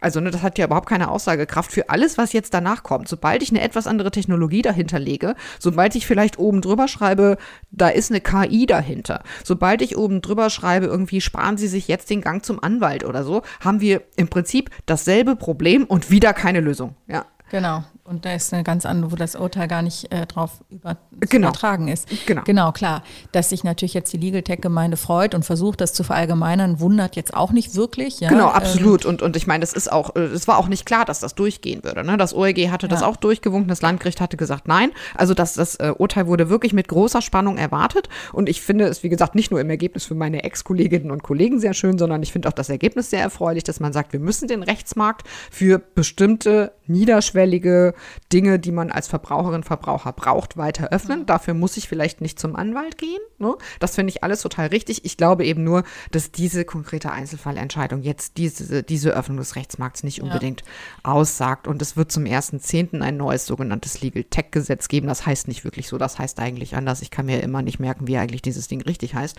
Ah, ich habe es Gesetz zur Förderung verbrauchergerechter Angebote im Rechtsdienstleistungsmarkt. Aber das ist zwar, kommt zum 1.10., wird aber in dieser Frage, was ist denn jetzt eigentlich eine Rechtsdienstleistung, überhaupt nichts ändern. Also da gehen die überhaupt nicht dran und es ist auch derzeit nicht absehbar, dass sich in diesem super streitigen Thema eben gerade auch zwischen der Anwaltschaft und den Legal Tech Unternehmen irgendwie in den ja. nächsten Jahren diesbezüglich was ändern wird. Und eigentlich ist es das, was wir brauchten, bräuchten und nicht ja. immer nur einzelfallgetriebene Entscheidungen von Gerichten, die dann durch alle Instanzen müssen und ein Jahr später ist man halt genauso weit wie vorher, weil ein neues Angebot da ist, das einfach ein bisschen anders aufgebaut ist. Es ist halt einfach ein wahnsinnig vermintes Feld. Ja. Also wenn man mal mit Kammern darüber redet, dann sehen die das ähm, äh, ganz anders und äh, sagen auch, es geht nicht nur darum, dass wir uns, dass wir uns um unsere eigenen Pfründe sorgen, sondern die haben natürlich dann Qualitäts- und andere äh, Argumente. Ja, es ist die ja auch überhaupt nicht unberechtigt sind. mal drüber reden. Ähm, mhm. Das ist alles. Ich finde immer, das Argument Zugang zum Recht ist ein wichtiges. Und wenn man sich anschaut, wie das selber mal im eigenen Leib erlebt, wie hoch die Hürde eigentlich ist, selbst wenn man, wenn man Volljuristin ist, dann zum, tatsächlich zum Gericht zu ziehen, ja, weil so viele mhm. Unwägbarkeiten sind und selbst wenn man glaubt, man hat Recht, es ist dann doch relativ teuer und umständlich und so weiter. Ich glaube ehrlich gesagt, die ähm, Hürde ist eben nicht erst dort zum Gericht zu ziehen, sondern eigentlich ist die Hürde schon da, zum Anwalt zu gehen. Ne, da ist es ja schon. Und, und da liegt dann eben auch das Problem. Und eigentlich müsste es eine Möglichkeit geben, diesen Markt so zu regulieren, dass man relativ klarstellen könnte, was können Verbraucher vielleicht eben, wenn auch die Gefahren nicht so groß sind, die drohen und so, im Prinzip alleine regeln, mit Hilfe von Internetangeboten, wie auch immer man die dann reguliert. Da kommt eben jetzt ein bisschen was ab dem 1.10., hinter denen keine Anwaltshaftung steht, aber zum Beispiel eben Inkasso-Dienstleister, die meisten aber, ähm, agieren auf Grundlage einer Inkasso-Lizenz, dass man das so reguliert, dass man eben aber auch klarstellt, ab welchem Bereich, liebe Verbraucherinnen und Verbraucher, geht es einfach nicht mehr weiter, weil ihr eben keinen Standardfall habt, weil ihr einem eben einfach Rechtsrat braucht. Und dann gibt es auch gute Gründe dafür, Rechtsrat zu brauchen und damit dann auch einen Anwalt zu betrauen und damit ja. dann auch zu einem Gericht zu gehen. Ja. Und Anwälte sind natürlich auch, es gibt ja auch diese psychologische Komponente, die durchaus eine Rolle spielt, dass Anwälte auch manchmal im Gespräch einiges sortieren können. Ja, nicht jeder, der aufgebracht ist, weil ihm weil er das Gefühl hat, ihm ist Unrecht geschehen, hat auch tatsächlich wirkliche Erfolgsaussichten. Also manchmal geht es auch darum, die Dinge wirklich ein bisschen einzuordnen und das kann natürlich nicht die Maschine. Und die psychologische Komponente ist ja auch nicht die einzige, sondern du fragst ja auch als Anwalt Dinge ab, die oder die kommen vielleicht in einem Gespräch einfach raus, die ne, die die die Maschine gar nicht abfragt, weil sie gar nicht weiß, dass es relevant sein könnte. Ne, und rechtlich ist es aber eben am Ende relevant. Deswegen das Ganze ist nicht easy. Ne? Also ähm, ich glaube, man muss aber damit leben, dass der Markt sich öffnet. Das ist nun mal so. Und ich glaube, wenn Deutschland es nicht schaffen wird, eine vernünftige Regulierung zu machen, werden in fünf bis maximal zehn Jahre und ich bin mir sicher, zehn dauert es nicht mehr, ausländische Anbieter genau die dieselben Angebote unterbreiten und nicht dabei dem deutschen Recht unterliegen. Ne, das mhm. zeichnet ja, genau. sich halt relativ klar ab. Und ja, deswegen ist ja. es eigentlich, wäre es in unser aller Interesse, ähm, uns, um, um, im Interesse der Verbraucherinnen und Verbraucher zu handeln, da eine Marktregulierung irgendwie hinzubekommen. Das Thema anzupacken, mhm. genau, und sich nicht immer davor wegzuducken. Genau. Äh, Sehe ich genauso. Und ich sage mal, jeder, der mal einen verspäteten Flug hatte und äh, die Daten im Internet angegeben hat, der weiß, dass das, äh, dass das was ist, was funktioniert und was ähm, niedrigschwellig ist und wovon es für diese Fragen jedenfalls mehr braucht. Okay, Pia, vielen Dank äh, für diesen, ähm, für diese zwei ja wirklich interessanten Urteile mit äh, mutmaßlich äh, ziemlichen Schatten, die sie vorauswerfen. So, liebe Hörerinnen und Hörer, und jetzt sind wir auch schon bei unserem Schwerpunktthema. Wir feiern heute gemeinsam 70 Jahre Bundesverfassungsgericht. Ähm, am 28. September 1951 wurde das Gericht in Karlsruhe in einem feierlichen Akt ähm, eingeweiht. Damals war der Bundespräsident Theodor Heuss da und der Kanzler Konrad Adenauer. Das ist ja noch ein bisschen hin, aber tatsächlich hat die erste Entscheidung des Gerichts ähm, erstaunlicherweise ist schon vorher getroffen worden, nämlich bereits am 9. September 1951, also ungefähr ähm, zwei Wochen bevor es feierlich eröffnet wurde. Also schon die Genese ist interessant. Und sehr schön ist, dass wir heute einen Verfassungsrichter bei uns haben, jedenfalls einen ehemaligen Verfassungsrichter. Rudolf Mellinghoff ist uns zugeschaltet. Er war Richter am Verfassungsgericht zwischen 2001 und 2011, also ganze elf Jahre. Und wir freuen uns sehr, dass Sie heute bei uns sind und uns mal erzählen können, Herr Mellinghoff, wie es eigentlich in Karlsruhe so vor sich geht. Also ein Blick gemeinsam hinter die Kulissen des Gerichts zu werfen. Meine erste Frage ist, wie Sie eigentlich damals im Jahr 2001 ans Gericht gekommen sind. Also Sie müssen ja wissen, dass die Hälfte der Richter vom Bundestag, die andere vom Bundesrat gewählt wird. Und äh, das sind feste Richterstellen. Mein äh, Amtsvorgänger Winter war in Oktober 2000 gestorben. Und es ist so, dass äh, dann die Suche nach einem neuen Verfassungsrichter beginnt. Dabei muss man äh, unterscheiden. Es gibt Richterstellen und freie Stellen. In jedem Senat müssen mindestens drei Richter der obersten Gerichtshöfe des Bundes sein. Das schränkt etwas die Suche ein. An der Suche beteiligt sind natürlich die, ähm, äh, diejenigen, die wählen, äh, entweder vom Bundesrat oder vom Bundestag. Und äh, da einigen sich die Parteien schon allein deswegen, weil eine Zweidrittelmehrheit erforderlich ist. Äh, damals bestand die Besonderheit, äh, dass noch nie eigentlich ein Richter des Bundesfinanzhofs ähm, originär ähm, gewählt worden war und das Steuerrecht eine große Rolle beim Bundesverfassungsgericht spielte. Und das hat vielleicht auch dazu beigetragen, dass ich damals Verfassungsrichter geworden bin. Und wie müssen wir uns das vorstellen? Eines Tages klingelte das Telefon und der, der Kanzler war dran und sagte, Herr Mellinghoff, wollen Sie nach Karlsruhe oder wie läuft sowas in der Praxis? Äh, also in der Praxis ist es so, dass äh, es eine Findungskommission gibt, an der sind äh, im Grunde genommen zwei, damals war das jedenfalls so, zwei Staatskanzleien beteiligt wegen äh, des Bundesrates und es sind äh, dann zumeist ähm, die Bundesjustizministerin und ähm, ein Fraktionsvorsitzender oder ähnliche, ähnlich hochrangige Parlamentarier beteiligt, die erstmal vorsondieren, wer überhaupt in Betracht kommt. Da werden furchtbar viele Gespräche geführt. Nachdem Winter verstorben war, bekam ich ähm, einen Anruf aus der Fraktion und dann wurde ähm, auch darüber gesprochen, ob ich mir vorstellen konnte, möglicherweise an das Gericht zu gehen. Das war damals die Unionsfraktion und ähm, es war eben so, dass dieser Platz ein Richterplatz war, wo das Vorschlagsrecht, nicht das Bestimmungsrecht, das Vorschlagsrecht bei der Union lag. Es geht jetzt um die Frage, wie, wie, wie eigentlich die Arbeit am Verfassungsgericht aussieht. Was machen die Richter den ganzen Tag? Als Journalist sieht man sie ja vor allem bei den großen mündlichen Verhandlungen. Ähm, aber ich habe gehört, dass in, auch in der Zeit dazwischen, wenn wir Journalisten nicht so genau wissen, was vor sich geht, sehr viel gearbeitet wird. Erzählen Sie uns doch mal. Ja, also es ist so, dass ähm, die mündlichen Verhandlungen ja relativ selten sind. Also ich würde sagen, wenn es hochkommt, sind es vielleicht äh, sechs mündliche Verhandlungen pro Senat im Jahr. Aber es gehen ja beim Gericht ähm, äh, zwischen fünf und 6.000 Verfassungsbeschwerden jedes Jahr ein. Das variiert so ein bisschen. Zurzeit sind es etwa 5.500. Als ich damals Richter war, waren zwischen 6 und äh, 6.800 äh, Verfassungsbeschwerden, die jedes Jahr eingehen. Und diese Verfassungsbeschwerden müssen natürlich bearbeitet werden. Darüber entscheiden immer drei Richter. Äh, und wenn die einstimmig der Auffassung sind, die Entscheidung wird nicht zu, äh, die Verfassungsbeschwerde wird nicht zur Entscheidung angenommen, äh, dann wird sie im schriftlichen Verfahren zumeist zurückgewiesen. Bei mir sah das in der Praxis so aus, dass ich in der Regel morgens so zwischen acht und neun ins Gericht ging und dann stapelten sich die Akten und dann hat man natürlich erstmal diese Verfassungsbeschwerden auch bearbeitet. Da sitzt man sehr viel am Schreibtisch, oft bis abends doch relativ spät, äh, weil man ja auch verantwortungsvoll mit diesen Dingen umgehen muss. Und in den äh, letzten Jahren meiner Amtszeit war ich in zwei Kammern. Das bedeutete damals, dass ich im Jahr etwa 2000 Verfassungsbeschwerden auf dem Tisch hatte.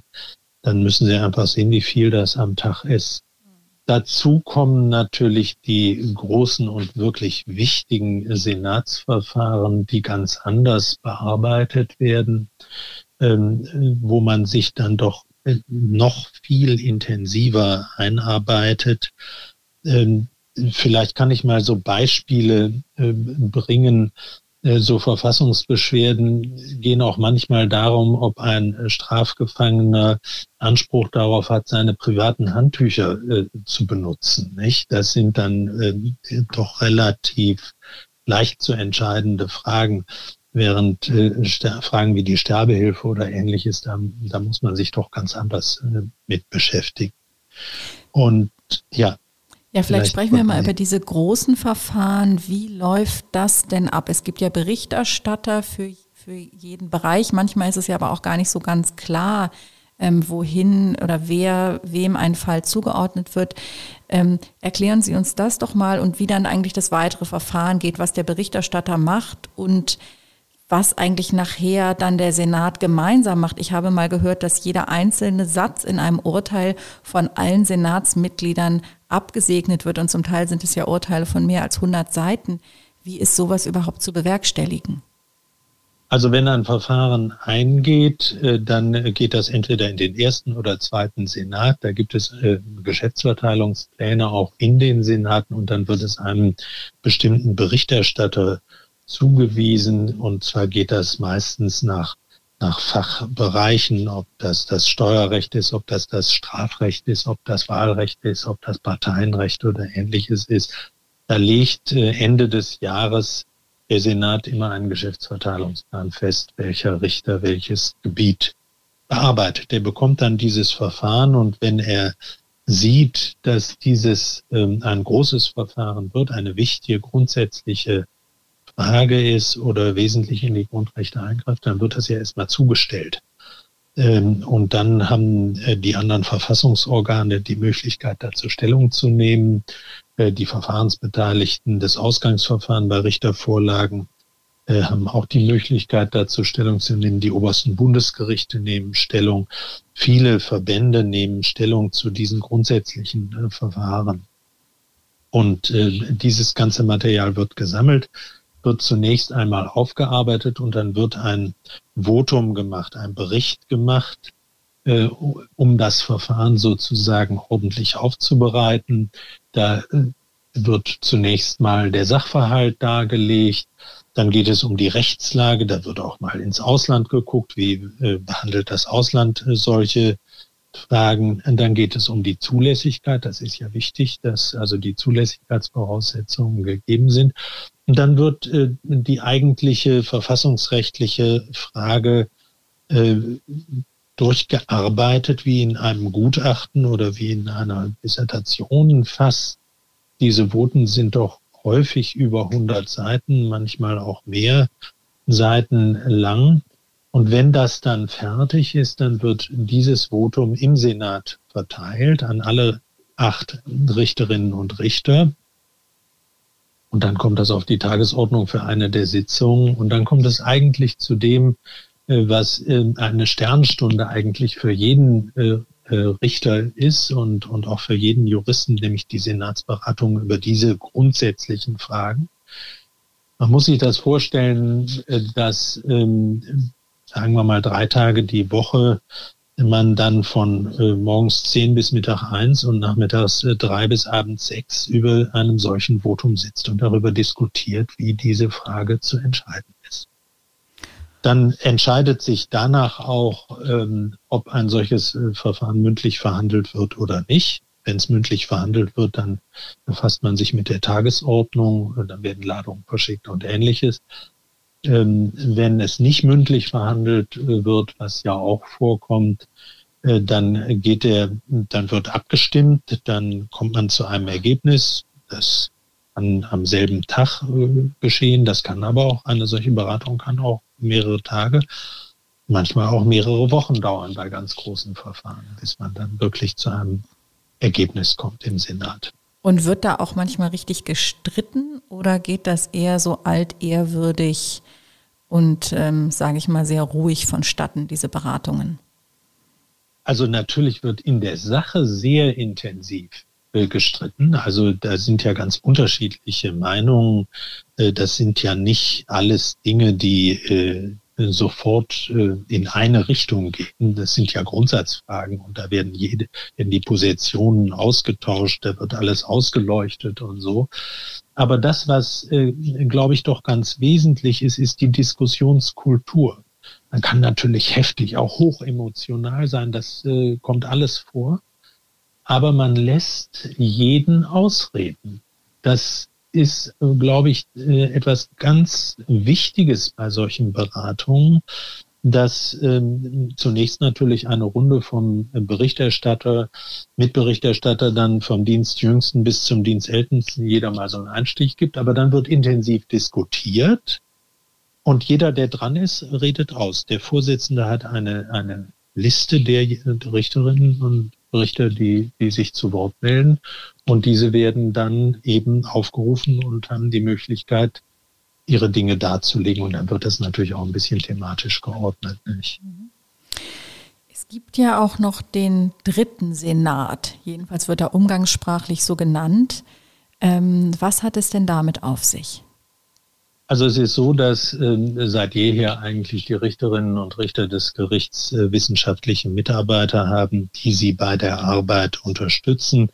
Das sind äh, junge Juristinnen und Juristen, zumeist äh, Richterinnen und Richter aus der Fachgerichtsbarkeit. Und ähm, die unterstützen äh, den Verfassungsrichter. Ich habe Ihnen ja von der großen Zahl der Verfassungsbeschwerden berichtet. Äh, die äh, machen also in diesem Fall bereiten die die Voten vor. Äh, die unterstützen einen auch bei der Erstellung der großen Senatsvoten, machen Vorarbeiten. Manchmal schreiben sie auch einen ganzen Votumsentwurf. Und man hat heute ähm, drei oder vier wissenschaftliche Mitarbeiter, mit denen man dann auch wirklich intensiv diskutiert, äh, diese Fälle und äh, der Berichterstatter ist natürlich dafür verantwortlich, was er nachher in den Senat gibt. Mhm. Und ganz offensichtlich gibt es ja ein ziemlich gutes Netzwerk unter diesen wissenschaftlichen Mitarbeitern. Jedenfalls hört man das in Berlin immer mal wieder. Die ehemalige Bundesjustizministerin Katharina Barley war ja, meine ich, auch wissenschaftliche Mitarbeiterin. Und da gibt es so einen ganzen Kreis offensichtlich von Leuten, die sich immer wieder ähm, treffen. Soweit also es ist so, dass ähm, schon die Auswahl natürlich derjenigen, die als wissenschaftliche Mitarbeiterinnen und Mitarbeiter an dieses Gericht kommen, sehr darauf abstellt, dass es hochqualifizierte Richterinnen und Richter sind, junge Richterinnen und Richter, die stehen dann am Beginn ihrer beruflichen Karriere. Und viele machen dann auch Karriere. Nicht jeder, aber manche. Und es ist zum Beispiel so, ähm, dass äh, alle Präsidentinnen und Präsidenten der obersten Bundesgerichte den, bis äh, zu meinem Ausscheiden äh, waren ehemalige wissenschaftliche Mitarbeiterinnen und Mitarbeiter des Bundesverfassungsgerichts. Also eine Frau, echte Kaderschmiede. Ja, und Frau Zypris zum Beispiel war äh, ehemalige wissenschaftliche Mitarbeiterin. Es gab Zeiten, wo der Präsident des Bundesgerichtshofs, der Generalbundesanwalt und der Präsident des Bundesverfassungsgerichts alles ehemalige wissenschaftliche Mitarbeiter waren. Also mhm. äh, da werden schon äh, Karrieren begonnen bei den mhm. wissenschaftlichen Mitarbeitern. Interessant. Also die Hörerinnen und Hörer, die sich das vorstellen können, können sicherlich beim Gericht nachfragen, wie sowas dann vonstatten geht. Oder falls Sie schon Richterinnen und Richter sind, bei Ihrem Gericht. Ähm, ich möchte noch auf ein anderes Thema kommen, nämlich die Frage, wie politisch eigentlich das Bundesverfassungsgericht ist. Und da gab es darf ja. Ich, darf ich nur noch, nur noch eines, ja? Frau, Frau Bobrowski, weil wir diesen Prozess der Entscheidungsfindung nicht ganz fertig ah, gemacht haben. Entschuldigen Sie. Dann sagen Sie noch. wir, wir waren hier wir waren bis zu dem Punkt gekommen, wo also ähm, im Senat die Entscheidung getroffen worden ist oder auch nach der mündlichen Verhandlung und dann Beratung die Entscheidung getroffen ist. Dann zieht sich der Berichterstatter zurück und fertigt einen Urteilsentwurf für die endgültige Entscheidung. Diese rum wird wieder im Senat verteilt an alle Richterinnen und Richter. Und diese dürfen dann und machen das natürlich sehr intensiv, sowohl sprachliche wie teilweise auch inhaltliche Vorschläge, die dem Berichterstatter dann äh, zurückgegeben werden. Und der macht dann eine konsolidierte Fassung, wo er teilweise die Vorschläge der Kollegen übernimmt oder die, die er nicht übernimmt, dann in eine Fußnote schreibt. Und dann trifft sich der Senat und macht die sogenannte Leseberatung. Und dann geht man Seite für Seite durch die Entscheidung durch und spricht darüber, wie man das Urteil endgültig abfasst, sowohl in den Formulierungen wie natürlich in inhaltlichen Einzelfragen bis hin zur Kommasetzung. Und so ist eben die Frage, die sich anschließt, äh, ähm, wie politisch eigentlich das Gericht denkt und wie stark eigentlich der Austausch zwischen dem Gericht und der Politik ist.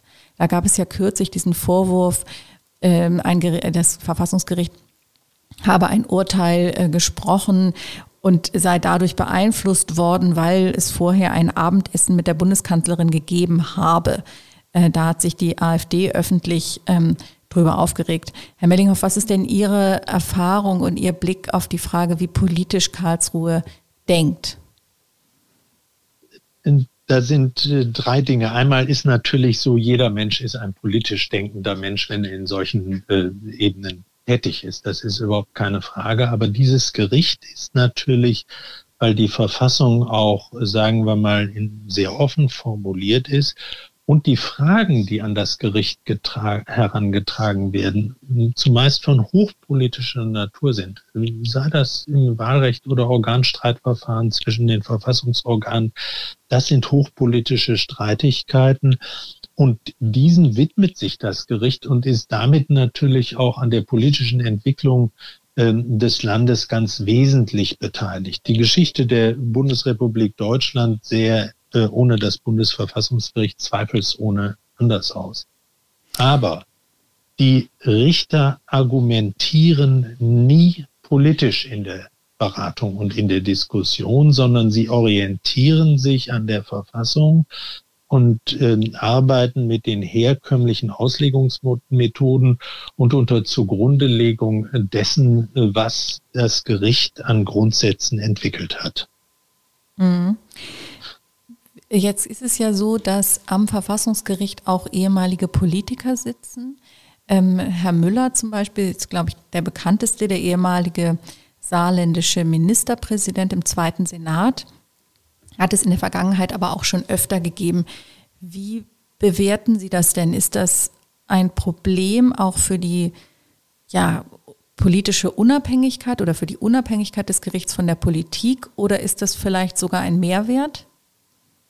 Also ich würde nicht sagen, dass das ein Problem äh, für die Unabhängigkeit der Richterinnen und Richter auch speziell dieses äh, Richters oder dieser Richterin, die aus der Politik kommt. Ich meine, auch der frühere Präsident Bender oder die Präsidentin Limbach sind ja frühere Politikerinnen und Politiker gewesen.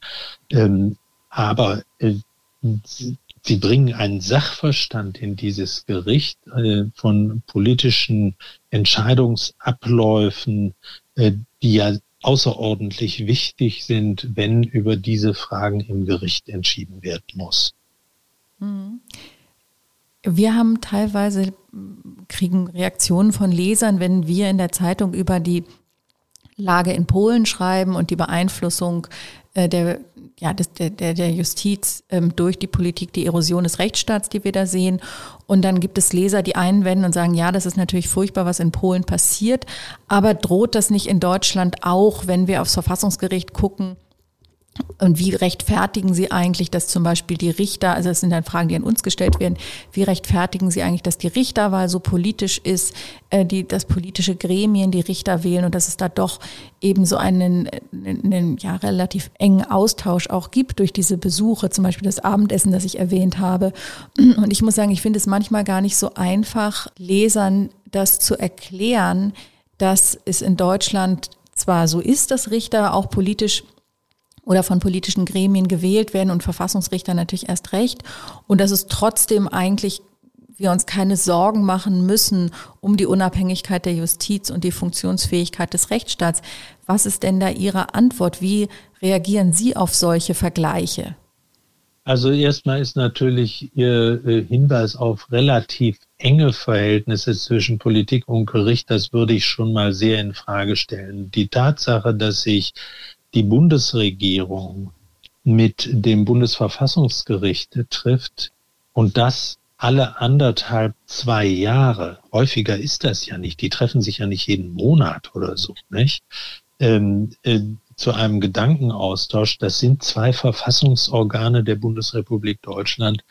Ähm, das halte ich jedenfalls nicht für eine besonders enge politische äh, Verbindung. Und trotzdem ist es natürlich wichtig, dass ähm, ein, ein Meinungsaustausch zwischen den Verfassungsorganen äh, stattfindet. Das ist das eine. Das zweite ist die Wahl der Richterinnen und Richter.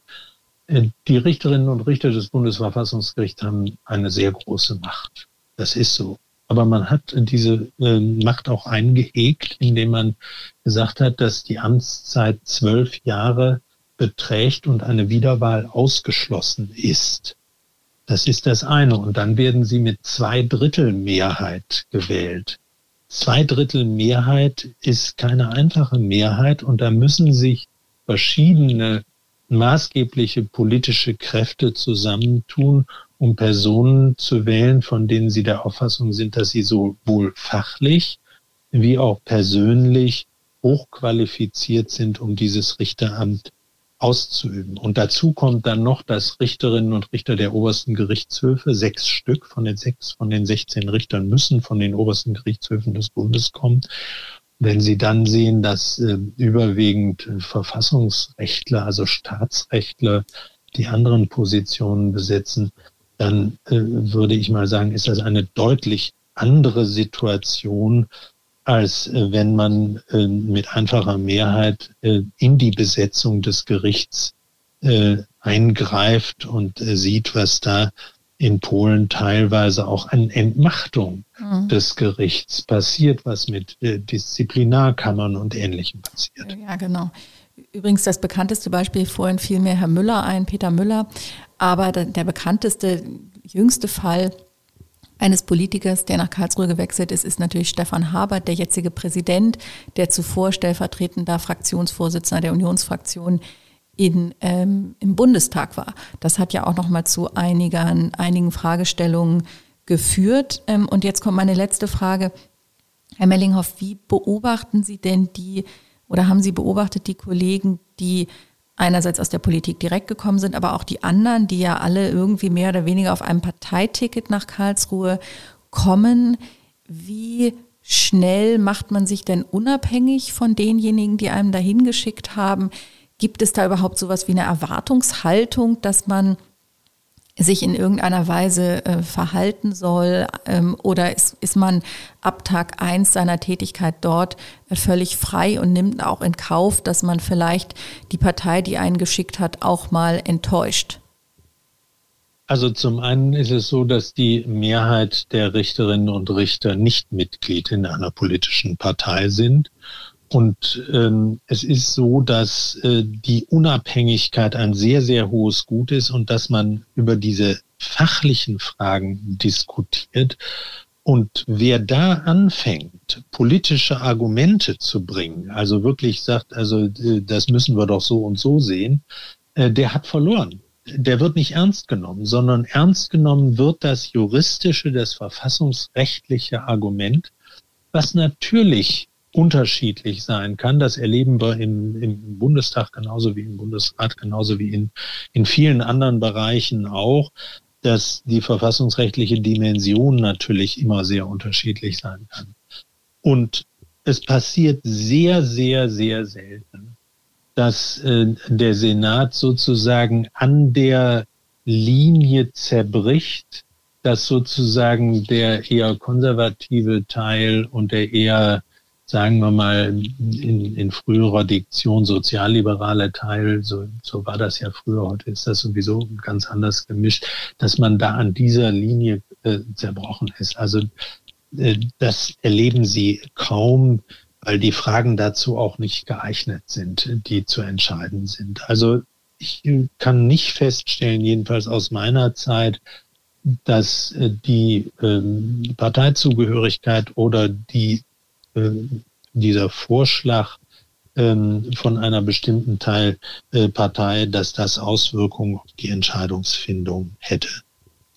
Ja, vielen Dank, Herr Mellinghoff, für Ihre Zeit, für die Einblicke hinter die Kulissen des Gerichts, wie dort gearbeitet wird und auch Ihre Einschätzungen zum Verhältnis von Verfassungsgericht und Politik. Wir könnten, glaube ich, noch äh, Stunden weiter diskutieren, werden das sicherlich bei nächster Gelegenheit auch tun. Für heute ähm, erstmal vielen Dank und herzlichen Gruß nach München.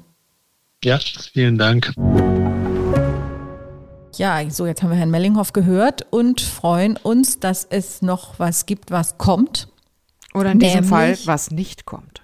Was nicht kommt. Am Freitag äh, ist die letzte Sitzung des Bundesrats in dieser Legislaturperiode. Der Bundestag hatte seine letzte Sitzung schon in der vergangenen Woche und jetzt ist also die zweite Kammer trifft sich noch einmal an dieser Woche und bindet einiges ab. Ähm, zum Beispiel die Wiederaufnahmemöglichkeit im Strafverfahren 362 StPO und ähm, die Änderung des Strafgesetzes in Sachen Werbung für, für den Abbruch der Schwangerschaft.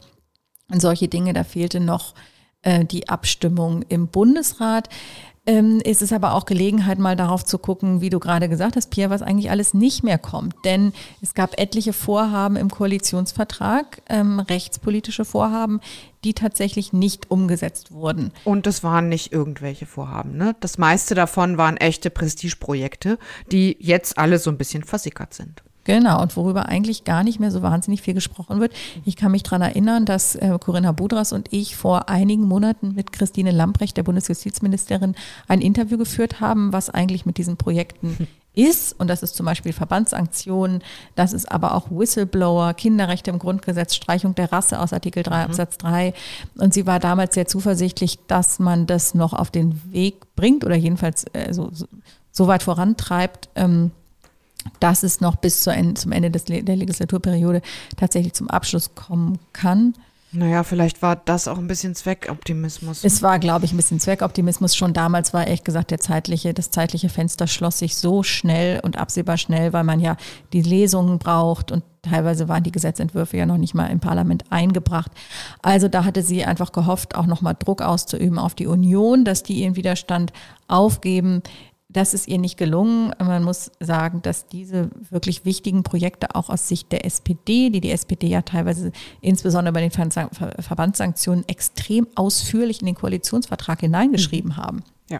Ja, also für die, die es nicht mehr so ganz in Erinnerung haben, dabei sollte es ja darum gehen, ähm, also ein, umgangssprachlich redet man vom Unternehmensstrafrecht, ja. Es ist aber, es ging eben darum, so solche, solche Skandale, Wirtschaftsskandale wie etwa Gammelfleisch oder VW oder so etwas ähm, rechtlich auf neue Füße zu stellen.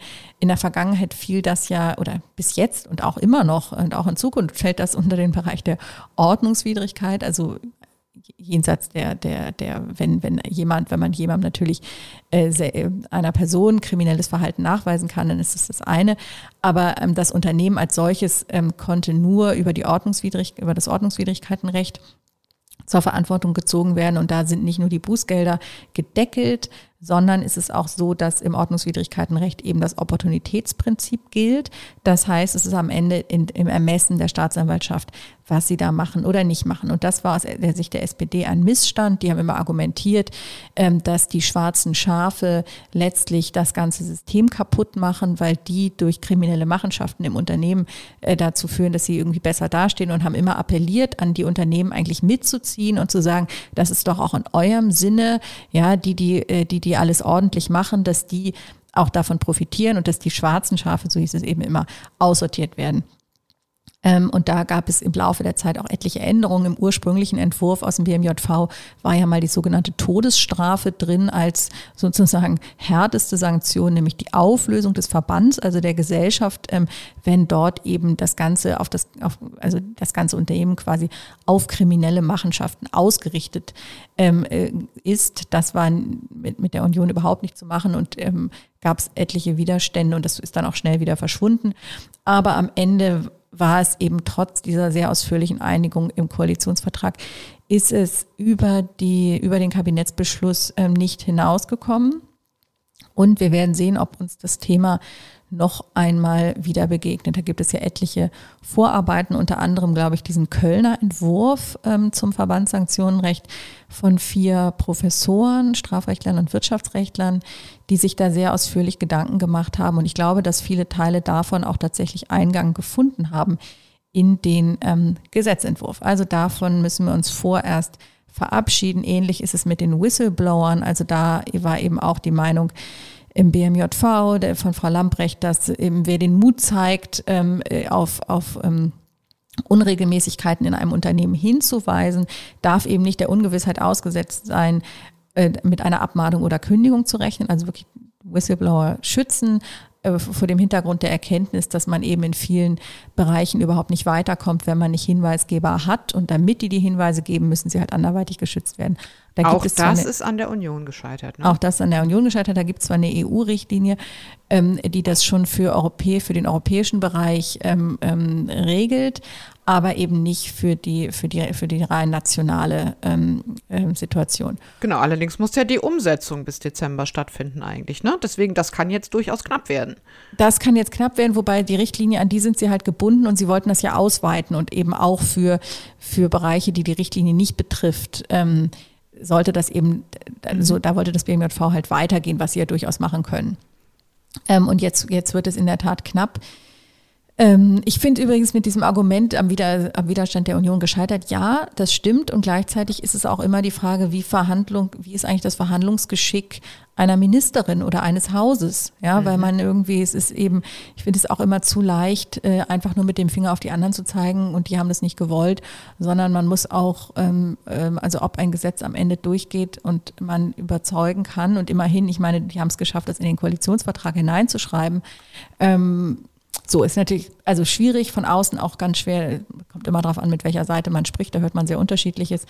Aber ähm, ja, es gibt natürlich auch lange Zeit herrschte dann so die These, naja, die Union will nicht alles aus der Hand geben, sondern bereitet sich schon auf schwarz-grüne Koalitionsverhandlungen vor und will nicht sozusagen alles schon mit der SPD abgeräumt haben, sondern das Ganze noch mit in die nächste Legislaturperiode nehmen. Also richtig ehrlich werden die Leute wahrscheinlich erst nach der Wahl über dieses Thema reden. Ja, ich meine, die Whistleblower werden ja definitiv wiederkommen, eben weil es die Richtlinie gibt, aber ich denke, man kann auch irgendwie unabhängig von der Regierungskonstellation kann man nach allem, was sich abzeichnet, glaube ich, schon davon ausgehen, dass auch das Unternehmensstrafrecht wieder irgendwie auf die Agenda kommen wird. Und das ja auch mit guten Gründen. Vielleicht nicht ganz so in der Umsetzung, wie sie jetzt zuletzt angedacht war, ähm, aber ich, ich glaube, grundsätzlich müssen alle Unternehmen sich darauf einstellen, dass das kommen wird. Und es sollte auch eigentlich in ihrem Interesse sein. Ja, also die Tendenz geht jedenfalls eindeutig in diese Richtung. Wenn man sich die Änderung der Rechtslage bei Compliance und Ähnlichem anschaut, dann kann es eigentlich nicht sein, ähm, dass man diesen Bereich jetzt, dass man das weiterhin in diesem Ordnungswidrigkeitenrecht, was einfach überhaupt nicht passt für äh, das Ausmaß an, an Missständen, das eben, was es eben teilweise gibt und auch an, äh, mit, mit Blick auf die Größe und den, den Umsatz von Unternehmen Übrigens auch die Kinderrechte im Grundgesetz werden uns mit Sicherheit weiter erhalten bleiben. Das ist ja eine Änderung des Grundgesetzes und deswegen ist eine Zweidrittelmehrheit möglich. Also da deswegen waren die Verhandlungen auch noch mal schwieriger, weil auch die Grünen und die FDP eben mitverhandelt haben. Da gab es, da war glaube ich zu Beginn oder kurz nach Beginn der Legislaturperiode wurde schon eine Expertenkommission beauftragt, äh, Vorschläge auszuarbeiten für eine Formulierung. Da gab es dann einen über 100 Seiten langen Bericht wo mehrere Formulierungsvorschläge drin waren. Also die Vorarbeiten liegen alle auf dem Tisch. Und am Ende war es tatsächlich ganz schwierig, äh, übrigens zwischen Grünen, SPD und äh, Union, äh, da eine Einigung zu finden. Die Union hat immer Sorge, dass das Elternrecht ausgehöhlt wird. Die Grünen wollten noch sehr viel weitergehen. Die SPD hatte so einen Kompromissvorschlag. Aber am Ende hat man da eben das nicht geschafft, zum Punkt zu kommen. Und so bleibt auch dieses Thema ähm, ein Thema, das jedenfalls in dieser Legislaturperiode nicht mehr kommt, aber äh, mit Sicherheit in der nächsten. So, das war also heute die etwas abgewandelte Rubrik, was nicht kommt. Mhm. Pia, und jetzt sind wir schon bei den Nachträgen. Ja, genau, da bin ich jetzt dran und ich muss mich gleich zweimal korrigieren. Einmal mea culpa und einmal nicht mea culpa. Ähm, ich hatte in der vergangenen Woche äh, berichtet von der immer noch so bekannten unwürdigen Referendarin, die vor dem Landgericht Köln verloren hat, mit ihrer Klage auf Zahlung entgangenen Gewinns, weil sie erst mit fast vier Jahren Verspätung zur Anwaltschaft zugelassen wurde, nachdem sie als Referendarin ihr ihren Ausbilder beleidigt hatte. Also das ist insgesamt eine sehr ähm, unterhaltsame Geschichte, muss man sagen, in der man auch viel lernen kann darüber sozusagen, wie, wie Menschen, die nicht ins System passen, ähm, sozusagen durch, äh, vom System manchmal behandelt werden. Das muss man vielleicht auch mal sagen. Ähm, jedenfalls hatten, hatte ich mich ehrlich gesagt schon ein bisschen gewundert, als es dann hieß, dass die ähm, unwürdige Referendarin, die jetzt längst Anwältin ist, vor dem Landgericht Köln verloren hat und das so akzeptiert hatte. Mir hatte das aber die Pressestelle des Landgerichts Köln bestätigt, dass das Urteil rechtskräftig sei und das muss ich jetzt hier explizit widerrufen. Das Urteil ist keineswegs rechtskräftig, sondern die äh, Anwältin hat mittlerweile äh, Berufung eingelegt. Das hat mir die Pressesprecherin des Landgerichts Köln und zwar hinreißenderweise ganz von sich aus äh, Ende letzter Woche dann, dann mitgeteilt und äh, hatte sich unseren Podcast angehört und ähm, sie, sie sozusagen hat sich x-fach dafür entschuldigt, dass sie da eine falsche Information bekommen hatte, gerichtsintern. Solche Dinge passieren und wir sind natürlich total begeistert, wenn wir dann äh, sozusagen noch initiativ davon in Kenntnis gesetzt werden, dass wir uns da vertan haben. Also die Geschichte der unwürdigen Referendarin ist mitnichten vorbei. Ähm, Jetzt wird es weitergehen mit der Frage, kriegt sie möglicherweise entgangenen Gewinn, weil sie eben vier Jahre lang durch alle Instanzen ziehen musste, äh, bis sie dann ihre Zulassung zur Anwaltschaft bekommen hat. Wie gesagt, wen das interessiert, eine echt spannende Geschichte, äh, in die letzte Folge bitte reinhören und über den weiteren Verlauf halten wir euch natürlich auf dem Laufenden. Und die, ähm, der zweite Nachtrag, den ich zu machen habe, ist eine Reaktion auf einen wirklich super netten Leserbrief und zwar aus Berlin. Also natürlich war es eine Lesermail. Bitte schickt Corinna keine Leserbriefe. Leserbriefe. Wir freuen uns aber umso mehr über ähm, Lesermails. Und zwar äh, hat uns ein Rechtspfleger und Gruppenleiter vom Verwaltungsgericht Berlin geschrieben und sich äh, darüber gefreut, dass ich mitgeteilt hatte, dass das Verwaltungsgericht Berlin momentan mein Lieblingsgericht ist, weil da so viele gerechte Urteile herkommen.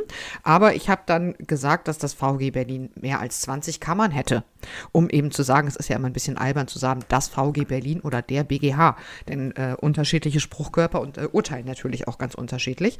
Und da hat der sehr nette Rechtspflegerkollege darauf hingewiesen, dass das VG Berlin tatsächlich 40 Kammern hat. Und das wollte ich doch hier natürlich nochmal nachtragen. Sogar ähm, eigentlich noch mehr Kammern, denn die Kammern für Disziplinarverfahren sind zusammengefasst. Ich habe mir dann einmal die Webseite angeschaut und ähm, habe die Kammern versucht, beim VG Berlin manuell durchzuzählen, denn sie sind nicht durchlaufend nummeriert. Das ist sehr rätselhaft. Vielleicht kriegen wir da von unseren, wie Corinna immer so gerne sagt, unglaublich klugen Hörerinnen und Hörern ja nochmal eine Information, warum es es bis zur 39. Kammer durchlaufend nummeriert ist und danach dann irgendwie die 50., die 60. und dann immer wieder sporadische Nummern kommen. Es gibt sehr viele Fragen auf der Welt, die noch völlig ungeklärt sind. Wir fragen, wir freuen uns über Feedback. Sehr schön. Ja, toll. Ähm Vielleicht gab es mal irgendwelche Kammern für für ganz lustige Dinge, die es einfach gar nicht mehr gibt. Ja, oder die zusammengelegt wurden, oder man weiß es ja nicht. Oder so, man weiß mhm. es nicht. Es wäre wirklich interessant. Und es sind ja. jetzt nicht nur drei, die fehlen, sondern irgendwie bestimmt 25 oder so. Also es sieht schon so aus, wie, wie systematisch so gewollt. Es gibt bestimmt einen guten Grund dafür. Wir wüssten den natürlich sehr gerne. Ja, super. Und jetzt kommen wir zum nächsten Verwaltungsgericht, nämlich dem Kölner Verwaltungsgericht, mit dem ich äh, schon viel zu tun hatte, weil die ja regelmäßig über den Verfassungsschutz auch entscheiden. Mhm. Ähm, und alles, was er sagen darf und nicht sagen darf. In diesem Fall war es aber nicht der Verfassungsschutz. Genau, und jetzt haben wir es aber auch mit einem brisanten Urteil zu tun, nämlich mit dem Urteil zum Hambacher Forst ist aus unserer Sicht für diese Woche das gerechte Urteil. Äh, nicht nur, weil wir es in der Sache gerecht finden, sondern weil wir es auch gerecht finden, dass sozusagen jetzt jeder äh, Kanzlerkandidat, zumindest die beiden Männer, sein eigenes juristisches Ungemach hat, was sich der ihm zwei, drei Wochen vor der Wahl in den Weg stellt. Für Armin Laschet war das das äh, schon angesagte Urteil des Verwaltungsgerichts Köln von letzter Woche und zwar zur Räumung des Hambacher Forsts im Jahr 2018. Wir erinnern uns dran, unter wirklich medialem Getöse und äh, brachialem brutalen Polizeieinsatz wurde damals der Hambacher Forst hier bei uns in, in Nordrhein-Westfalen geräumt. Dort leben ja schon seit Jahren Umweltaktivisten, vor allem in Baumhäusern und anderen, äh, und anderen Anlagen, die die da errichtet haben, um eben zu verhindern, dass der Hambacher Forst weiter gerodet wird. Ähm, da geht es im Wesentlichen um RWE. Äh, die wollten da lange Jahre lang sozusagen weiter den Wald roden, um äh, das, den Braunkohletagebau in der Region da weiter vorantreiben zu können. So auch eben in den Jahren, ich glaube 2014 bis 2018, kon, äh, kochte die ganze Geschichte so vor sich hin. Und jetzt hat das Verwaltungsgericht Köln eine ähm, Entscheidung getroffen, die, glaube ich, sehr ähm, ja, eine sehr große Genugtuung sein müsste für äh, nicht nur die, die Klimaaktivisten, die da in den Baumhäusern saßen. Ähm, und zwar hat das ähm, Verwaltungsgericht Köln entschieden, dass die Argumentation des Landes NRW nur vorgeschoben gewesen sei. Das Land NRW hatte nämlich diesen Räumungseinsatz äh, tatsächlich etwas absurderweise auf das Baurecht gestützt. Also die, die Frage war eigentlich schon seit Jahren, ob die Landesregierung im Hambacher Forst nicht eigentlich dem Energiekonzern RWE hilft, ähm, den Wald zu roden, damit die ihre Braunkohleverstromung weiter fortsetzen können. Man braucht ja nicht zu erwähnen, dass natürlich dieser Konzern ein, ein sehr relevantes Unternehmen ist. Ähm, und da ging es tatsächlich über Jahre immer um die Frage, wer ist denn eigentlich zuständig und wie können wir das, diese, diese Räumung des Waldes, damit die Rodung fortgesetzt werden kann, auf juristisch sichere Füße stellen. Das war schon irgendwie eine relativ lange Geschichte. Ich glaube, im Jahr 2014 gab es das erste Gutachten. Das war, meine ich, damals von Redeker Sellner Dars. Ähm, und zwar im Auftrag von RWE-Juristen kamen die damals auf die Idee, es ginge doch irgendwie eigentlich um eine Zuständigkeit der Bauordnungsbehörden und die, ähm, die Bauhäuser, die da errichtet worden sind von den Aktivisten, seien ähm, sozusagen ja Gebäude. Ne? Und fielen damit in die Zuständigkeit der, ähm, der, der Bauministerien. So, also da haben schon die betroffenen Städte und auch erstmal das Ministerium in NRW gesagt, nee, das sehen wir irgendwie nicht. Ähm, wir sind dafür nicht zuständig. Das ist alles keine Frage des Baurechts. Und man muss eben dazu sagen, und das macht diesen Beigeschmack in der Sache durchaus auch relativ krass, dass das Ganze immer sehr eng in Absprache mit RWE geschehen ist. So, und dann im September 2018 gab es dann zwei Gutachten, die vom Innenministerium in NRW in Auftrag gegeben worden waren. Das war äh, von der auch sehr renommierten Kanzlei Baumeister aus Münster und die haben dann bestätigt, dass hier eine baurechtliche Zuständigkeit bestehe. So, und dann ging alles ganz schnell. Die Baumhäuser wurden per Erlass zu baulichen Anlagen erklärt und ähm, auf dieser Grundlage wurden, wurde dann das, ähm, die Bauaufsichtsbehörde der zuständigen Städte Kerpen und des Kreises Düren vom Bauministerium angewiesen, gegen die baulichen Anlagen bauordnungsrechtlich einzuschreiten. Und da muss man mal sagen, wahrscheinlich würde man das heute unter dem Hashtag Ehrenmann unter jungen Menschen irgendwie machen. Der Kerpener Bürgermeister, ähm, der auch der Union angehört, hat sich der Weisung des Bauministeriums gebeugt, aber er hat sehr, sehr deutlich gemacht in einem Fax, dass er sich die Rechtsauffassung des Ministeriums nicht zu eigen macht und dass es von seiner Seite kein Einverständnis und keine rechtliche und oder politische Zustimmung gibt. Äh, anstehende Rodungsarbeiten dürften kein Grund sein, behördlicherseits tätig zu werden. Aber aber es half ja nichts.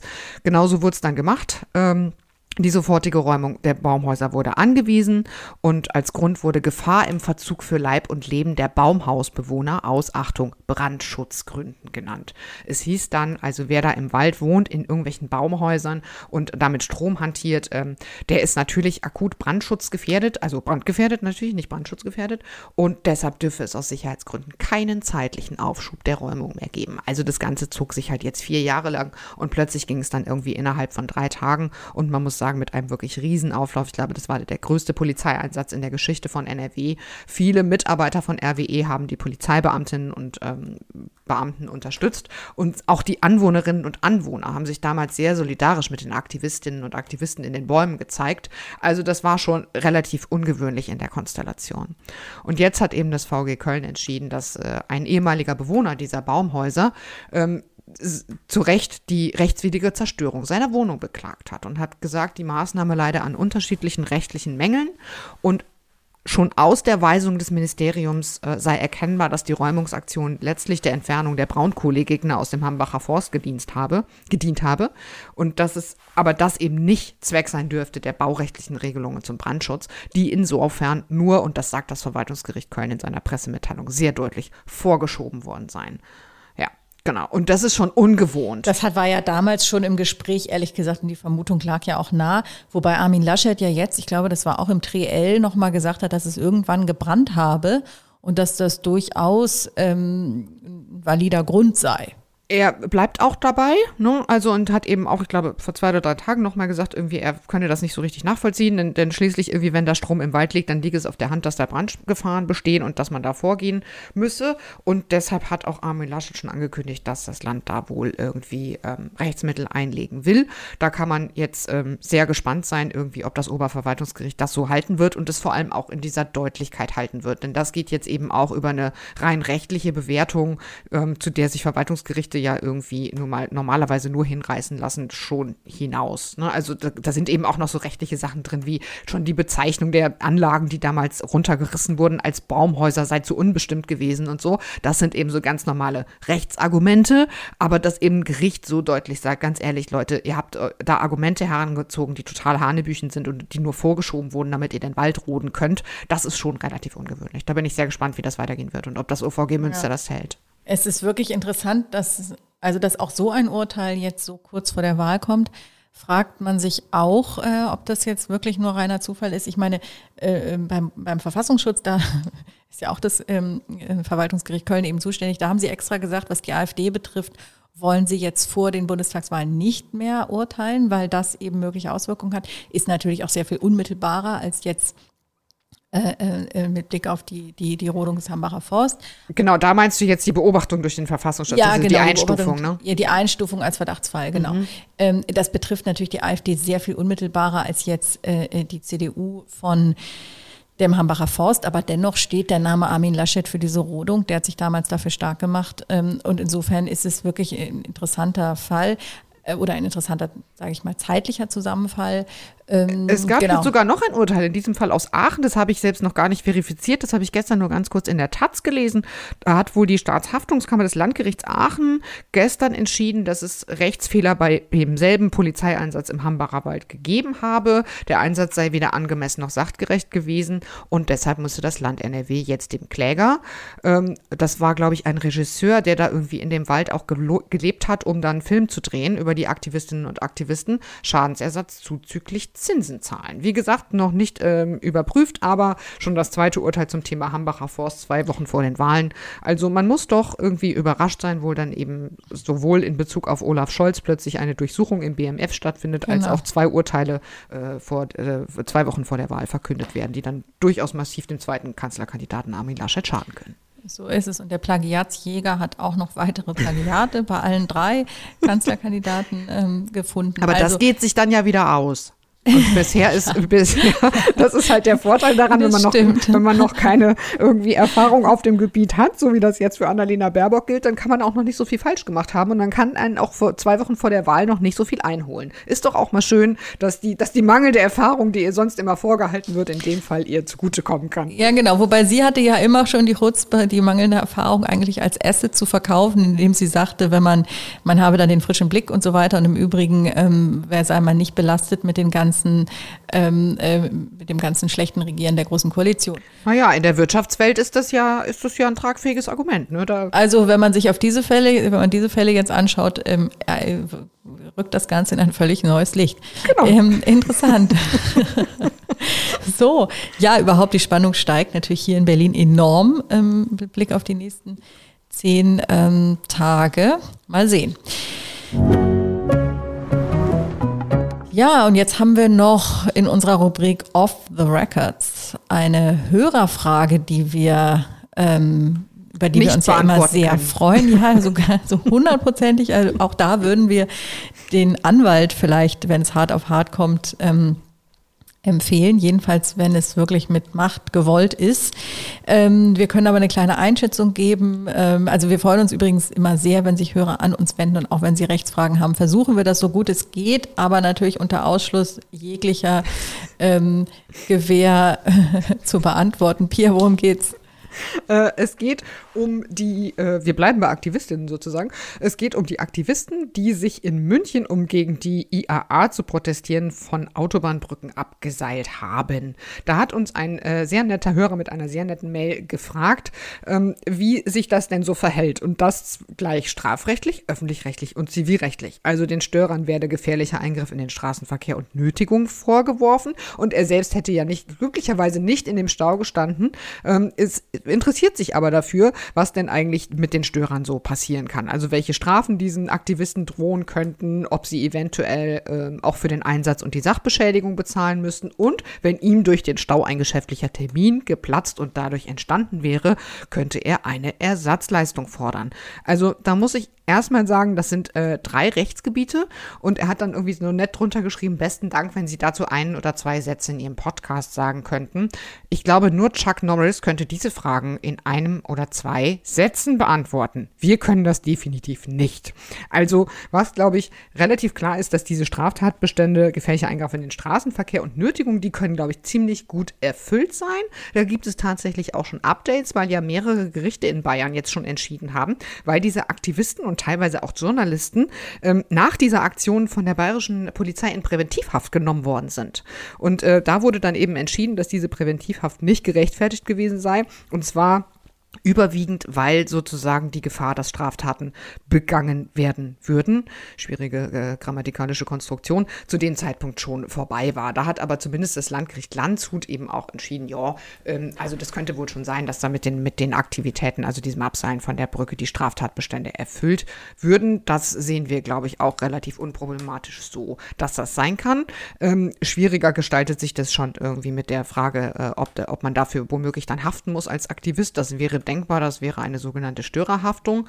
Bei der zivilrechtlichen Haftung allerdings, äh, also der Frage nach Schadensersatz für Terminausfälle, wenn man zum Beispiel in dem Stau steht, der durch den, äh, die Brückenabseilaktion ausgelöst wurde, da wären wir eher sehr, sehr pessimistisch. Also die Frage, die man sich stellen könnte, wäre, das ist jetzt der, Abschied, äh, der Abschluss für die Jura-Nerds unter uns, ob dann 315 ähm, fortfolgende oder eben 240 StGB äh, Schutzgesetze im Sinne von Paragraph 823 Absatz 2 bürgerliches Gesetzbuch wären. Und wir vermuten, dass sie das nicht wären, denn diese Schutzgesetze, äh, zum Beispiel die Nötigung, soll die Freiheit schützen und eben nicht das Vermögen. Das heißt, ich glaube, dass man eher davon abraten sollte, eine Klage wegen, äh, keine Ahnung, ausgefallener Geschäftstermine gegen die Aktivisten zu erheben, die sich von der Brücke gestürzt haben. Aber vielleicht können wir auch die Rubrik machen, Hörer helfen Hörern, ja, und auf die Schwarmintelligenz verweisen, was die Antwort auf diese Frage angeht. Mit den Schutzgesetzen ist es wirklich total schwierig. Ähm, ich habe mir das auch nochmal angeschaut, 823 Absatz 2 weil es ja nicht, es ist ja irgendwie nicht nur entscheidend, was die Norm schützt, ob es sich um ein Schutzgesetz handelt. Ähm, also allein, dass es die Freiheit schützt, schließt es ja auch nicht aus, dass es ein Schutzgesetz sein kann. Es ist wirklich kompliziert und äh, wahrscheinlich würde man doch ähm, eben, also wir würden sagen, wer es ganz genau wissen will und rechtsschutzversichert ist, soll mal den Anwalt fragen. Er müsste dann allerdings auch noch betroffen sein. Und er müsste noch betroffen sein, unbedingt. Mhm. Ähm, und ansonsten Genau, aber vielleicht haben wir in der nächsten äh, Folge schon sachdienliche Hinweise. Aber schickt uns bloß keine Gutachten. Die können wir nicht lesen, das haben wir nicht. Ja. wir freuen uns über Post, über nette vor allem, aber genau, nicht über Gutachten. Wir freuen uns über die Interaktion. Ja, Pia, und über unsere Interaktion habe ich mich auch sehr gefreut. Vielen Dank äh, für deine Zeit heute. Ich finde, es hat Spaß gemacht. Ist etwas lang geworden. Ähm, wir nehmen uns immer vor, uns kürzer so zu fassen. Und es ist einfach irre viel los. Spannende Zeiten. Also bleibt gesund, äh, bleibt uns gewogen. Äh, wir freuen uns, äh, dass ihr heute bis zum Ende durchgehalten habt und eine gute Woche. Ähm, und nächste Woche an dieser Stelle wieder Corinna Budras mit Pia Lorenz. Also tschüss. Wir freuen uns schon sehr. Ciao, ciao, habt eine gute Woche.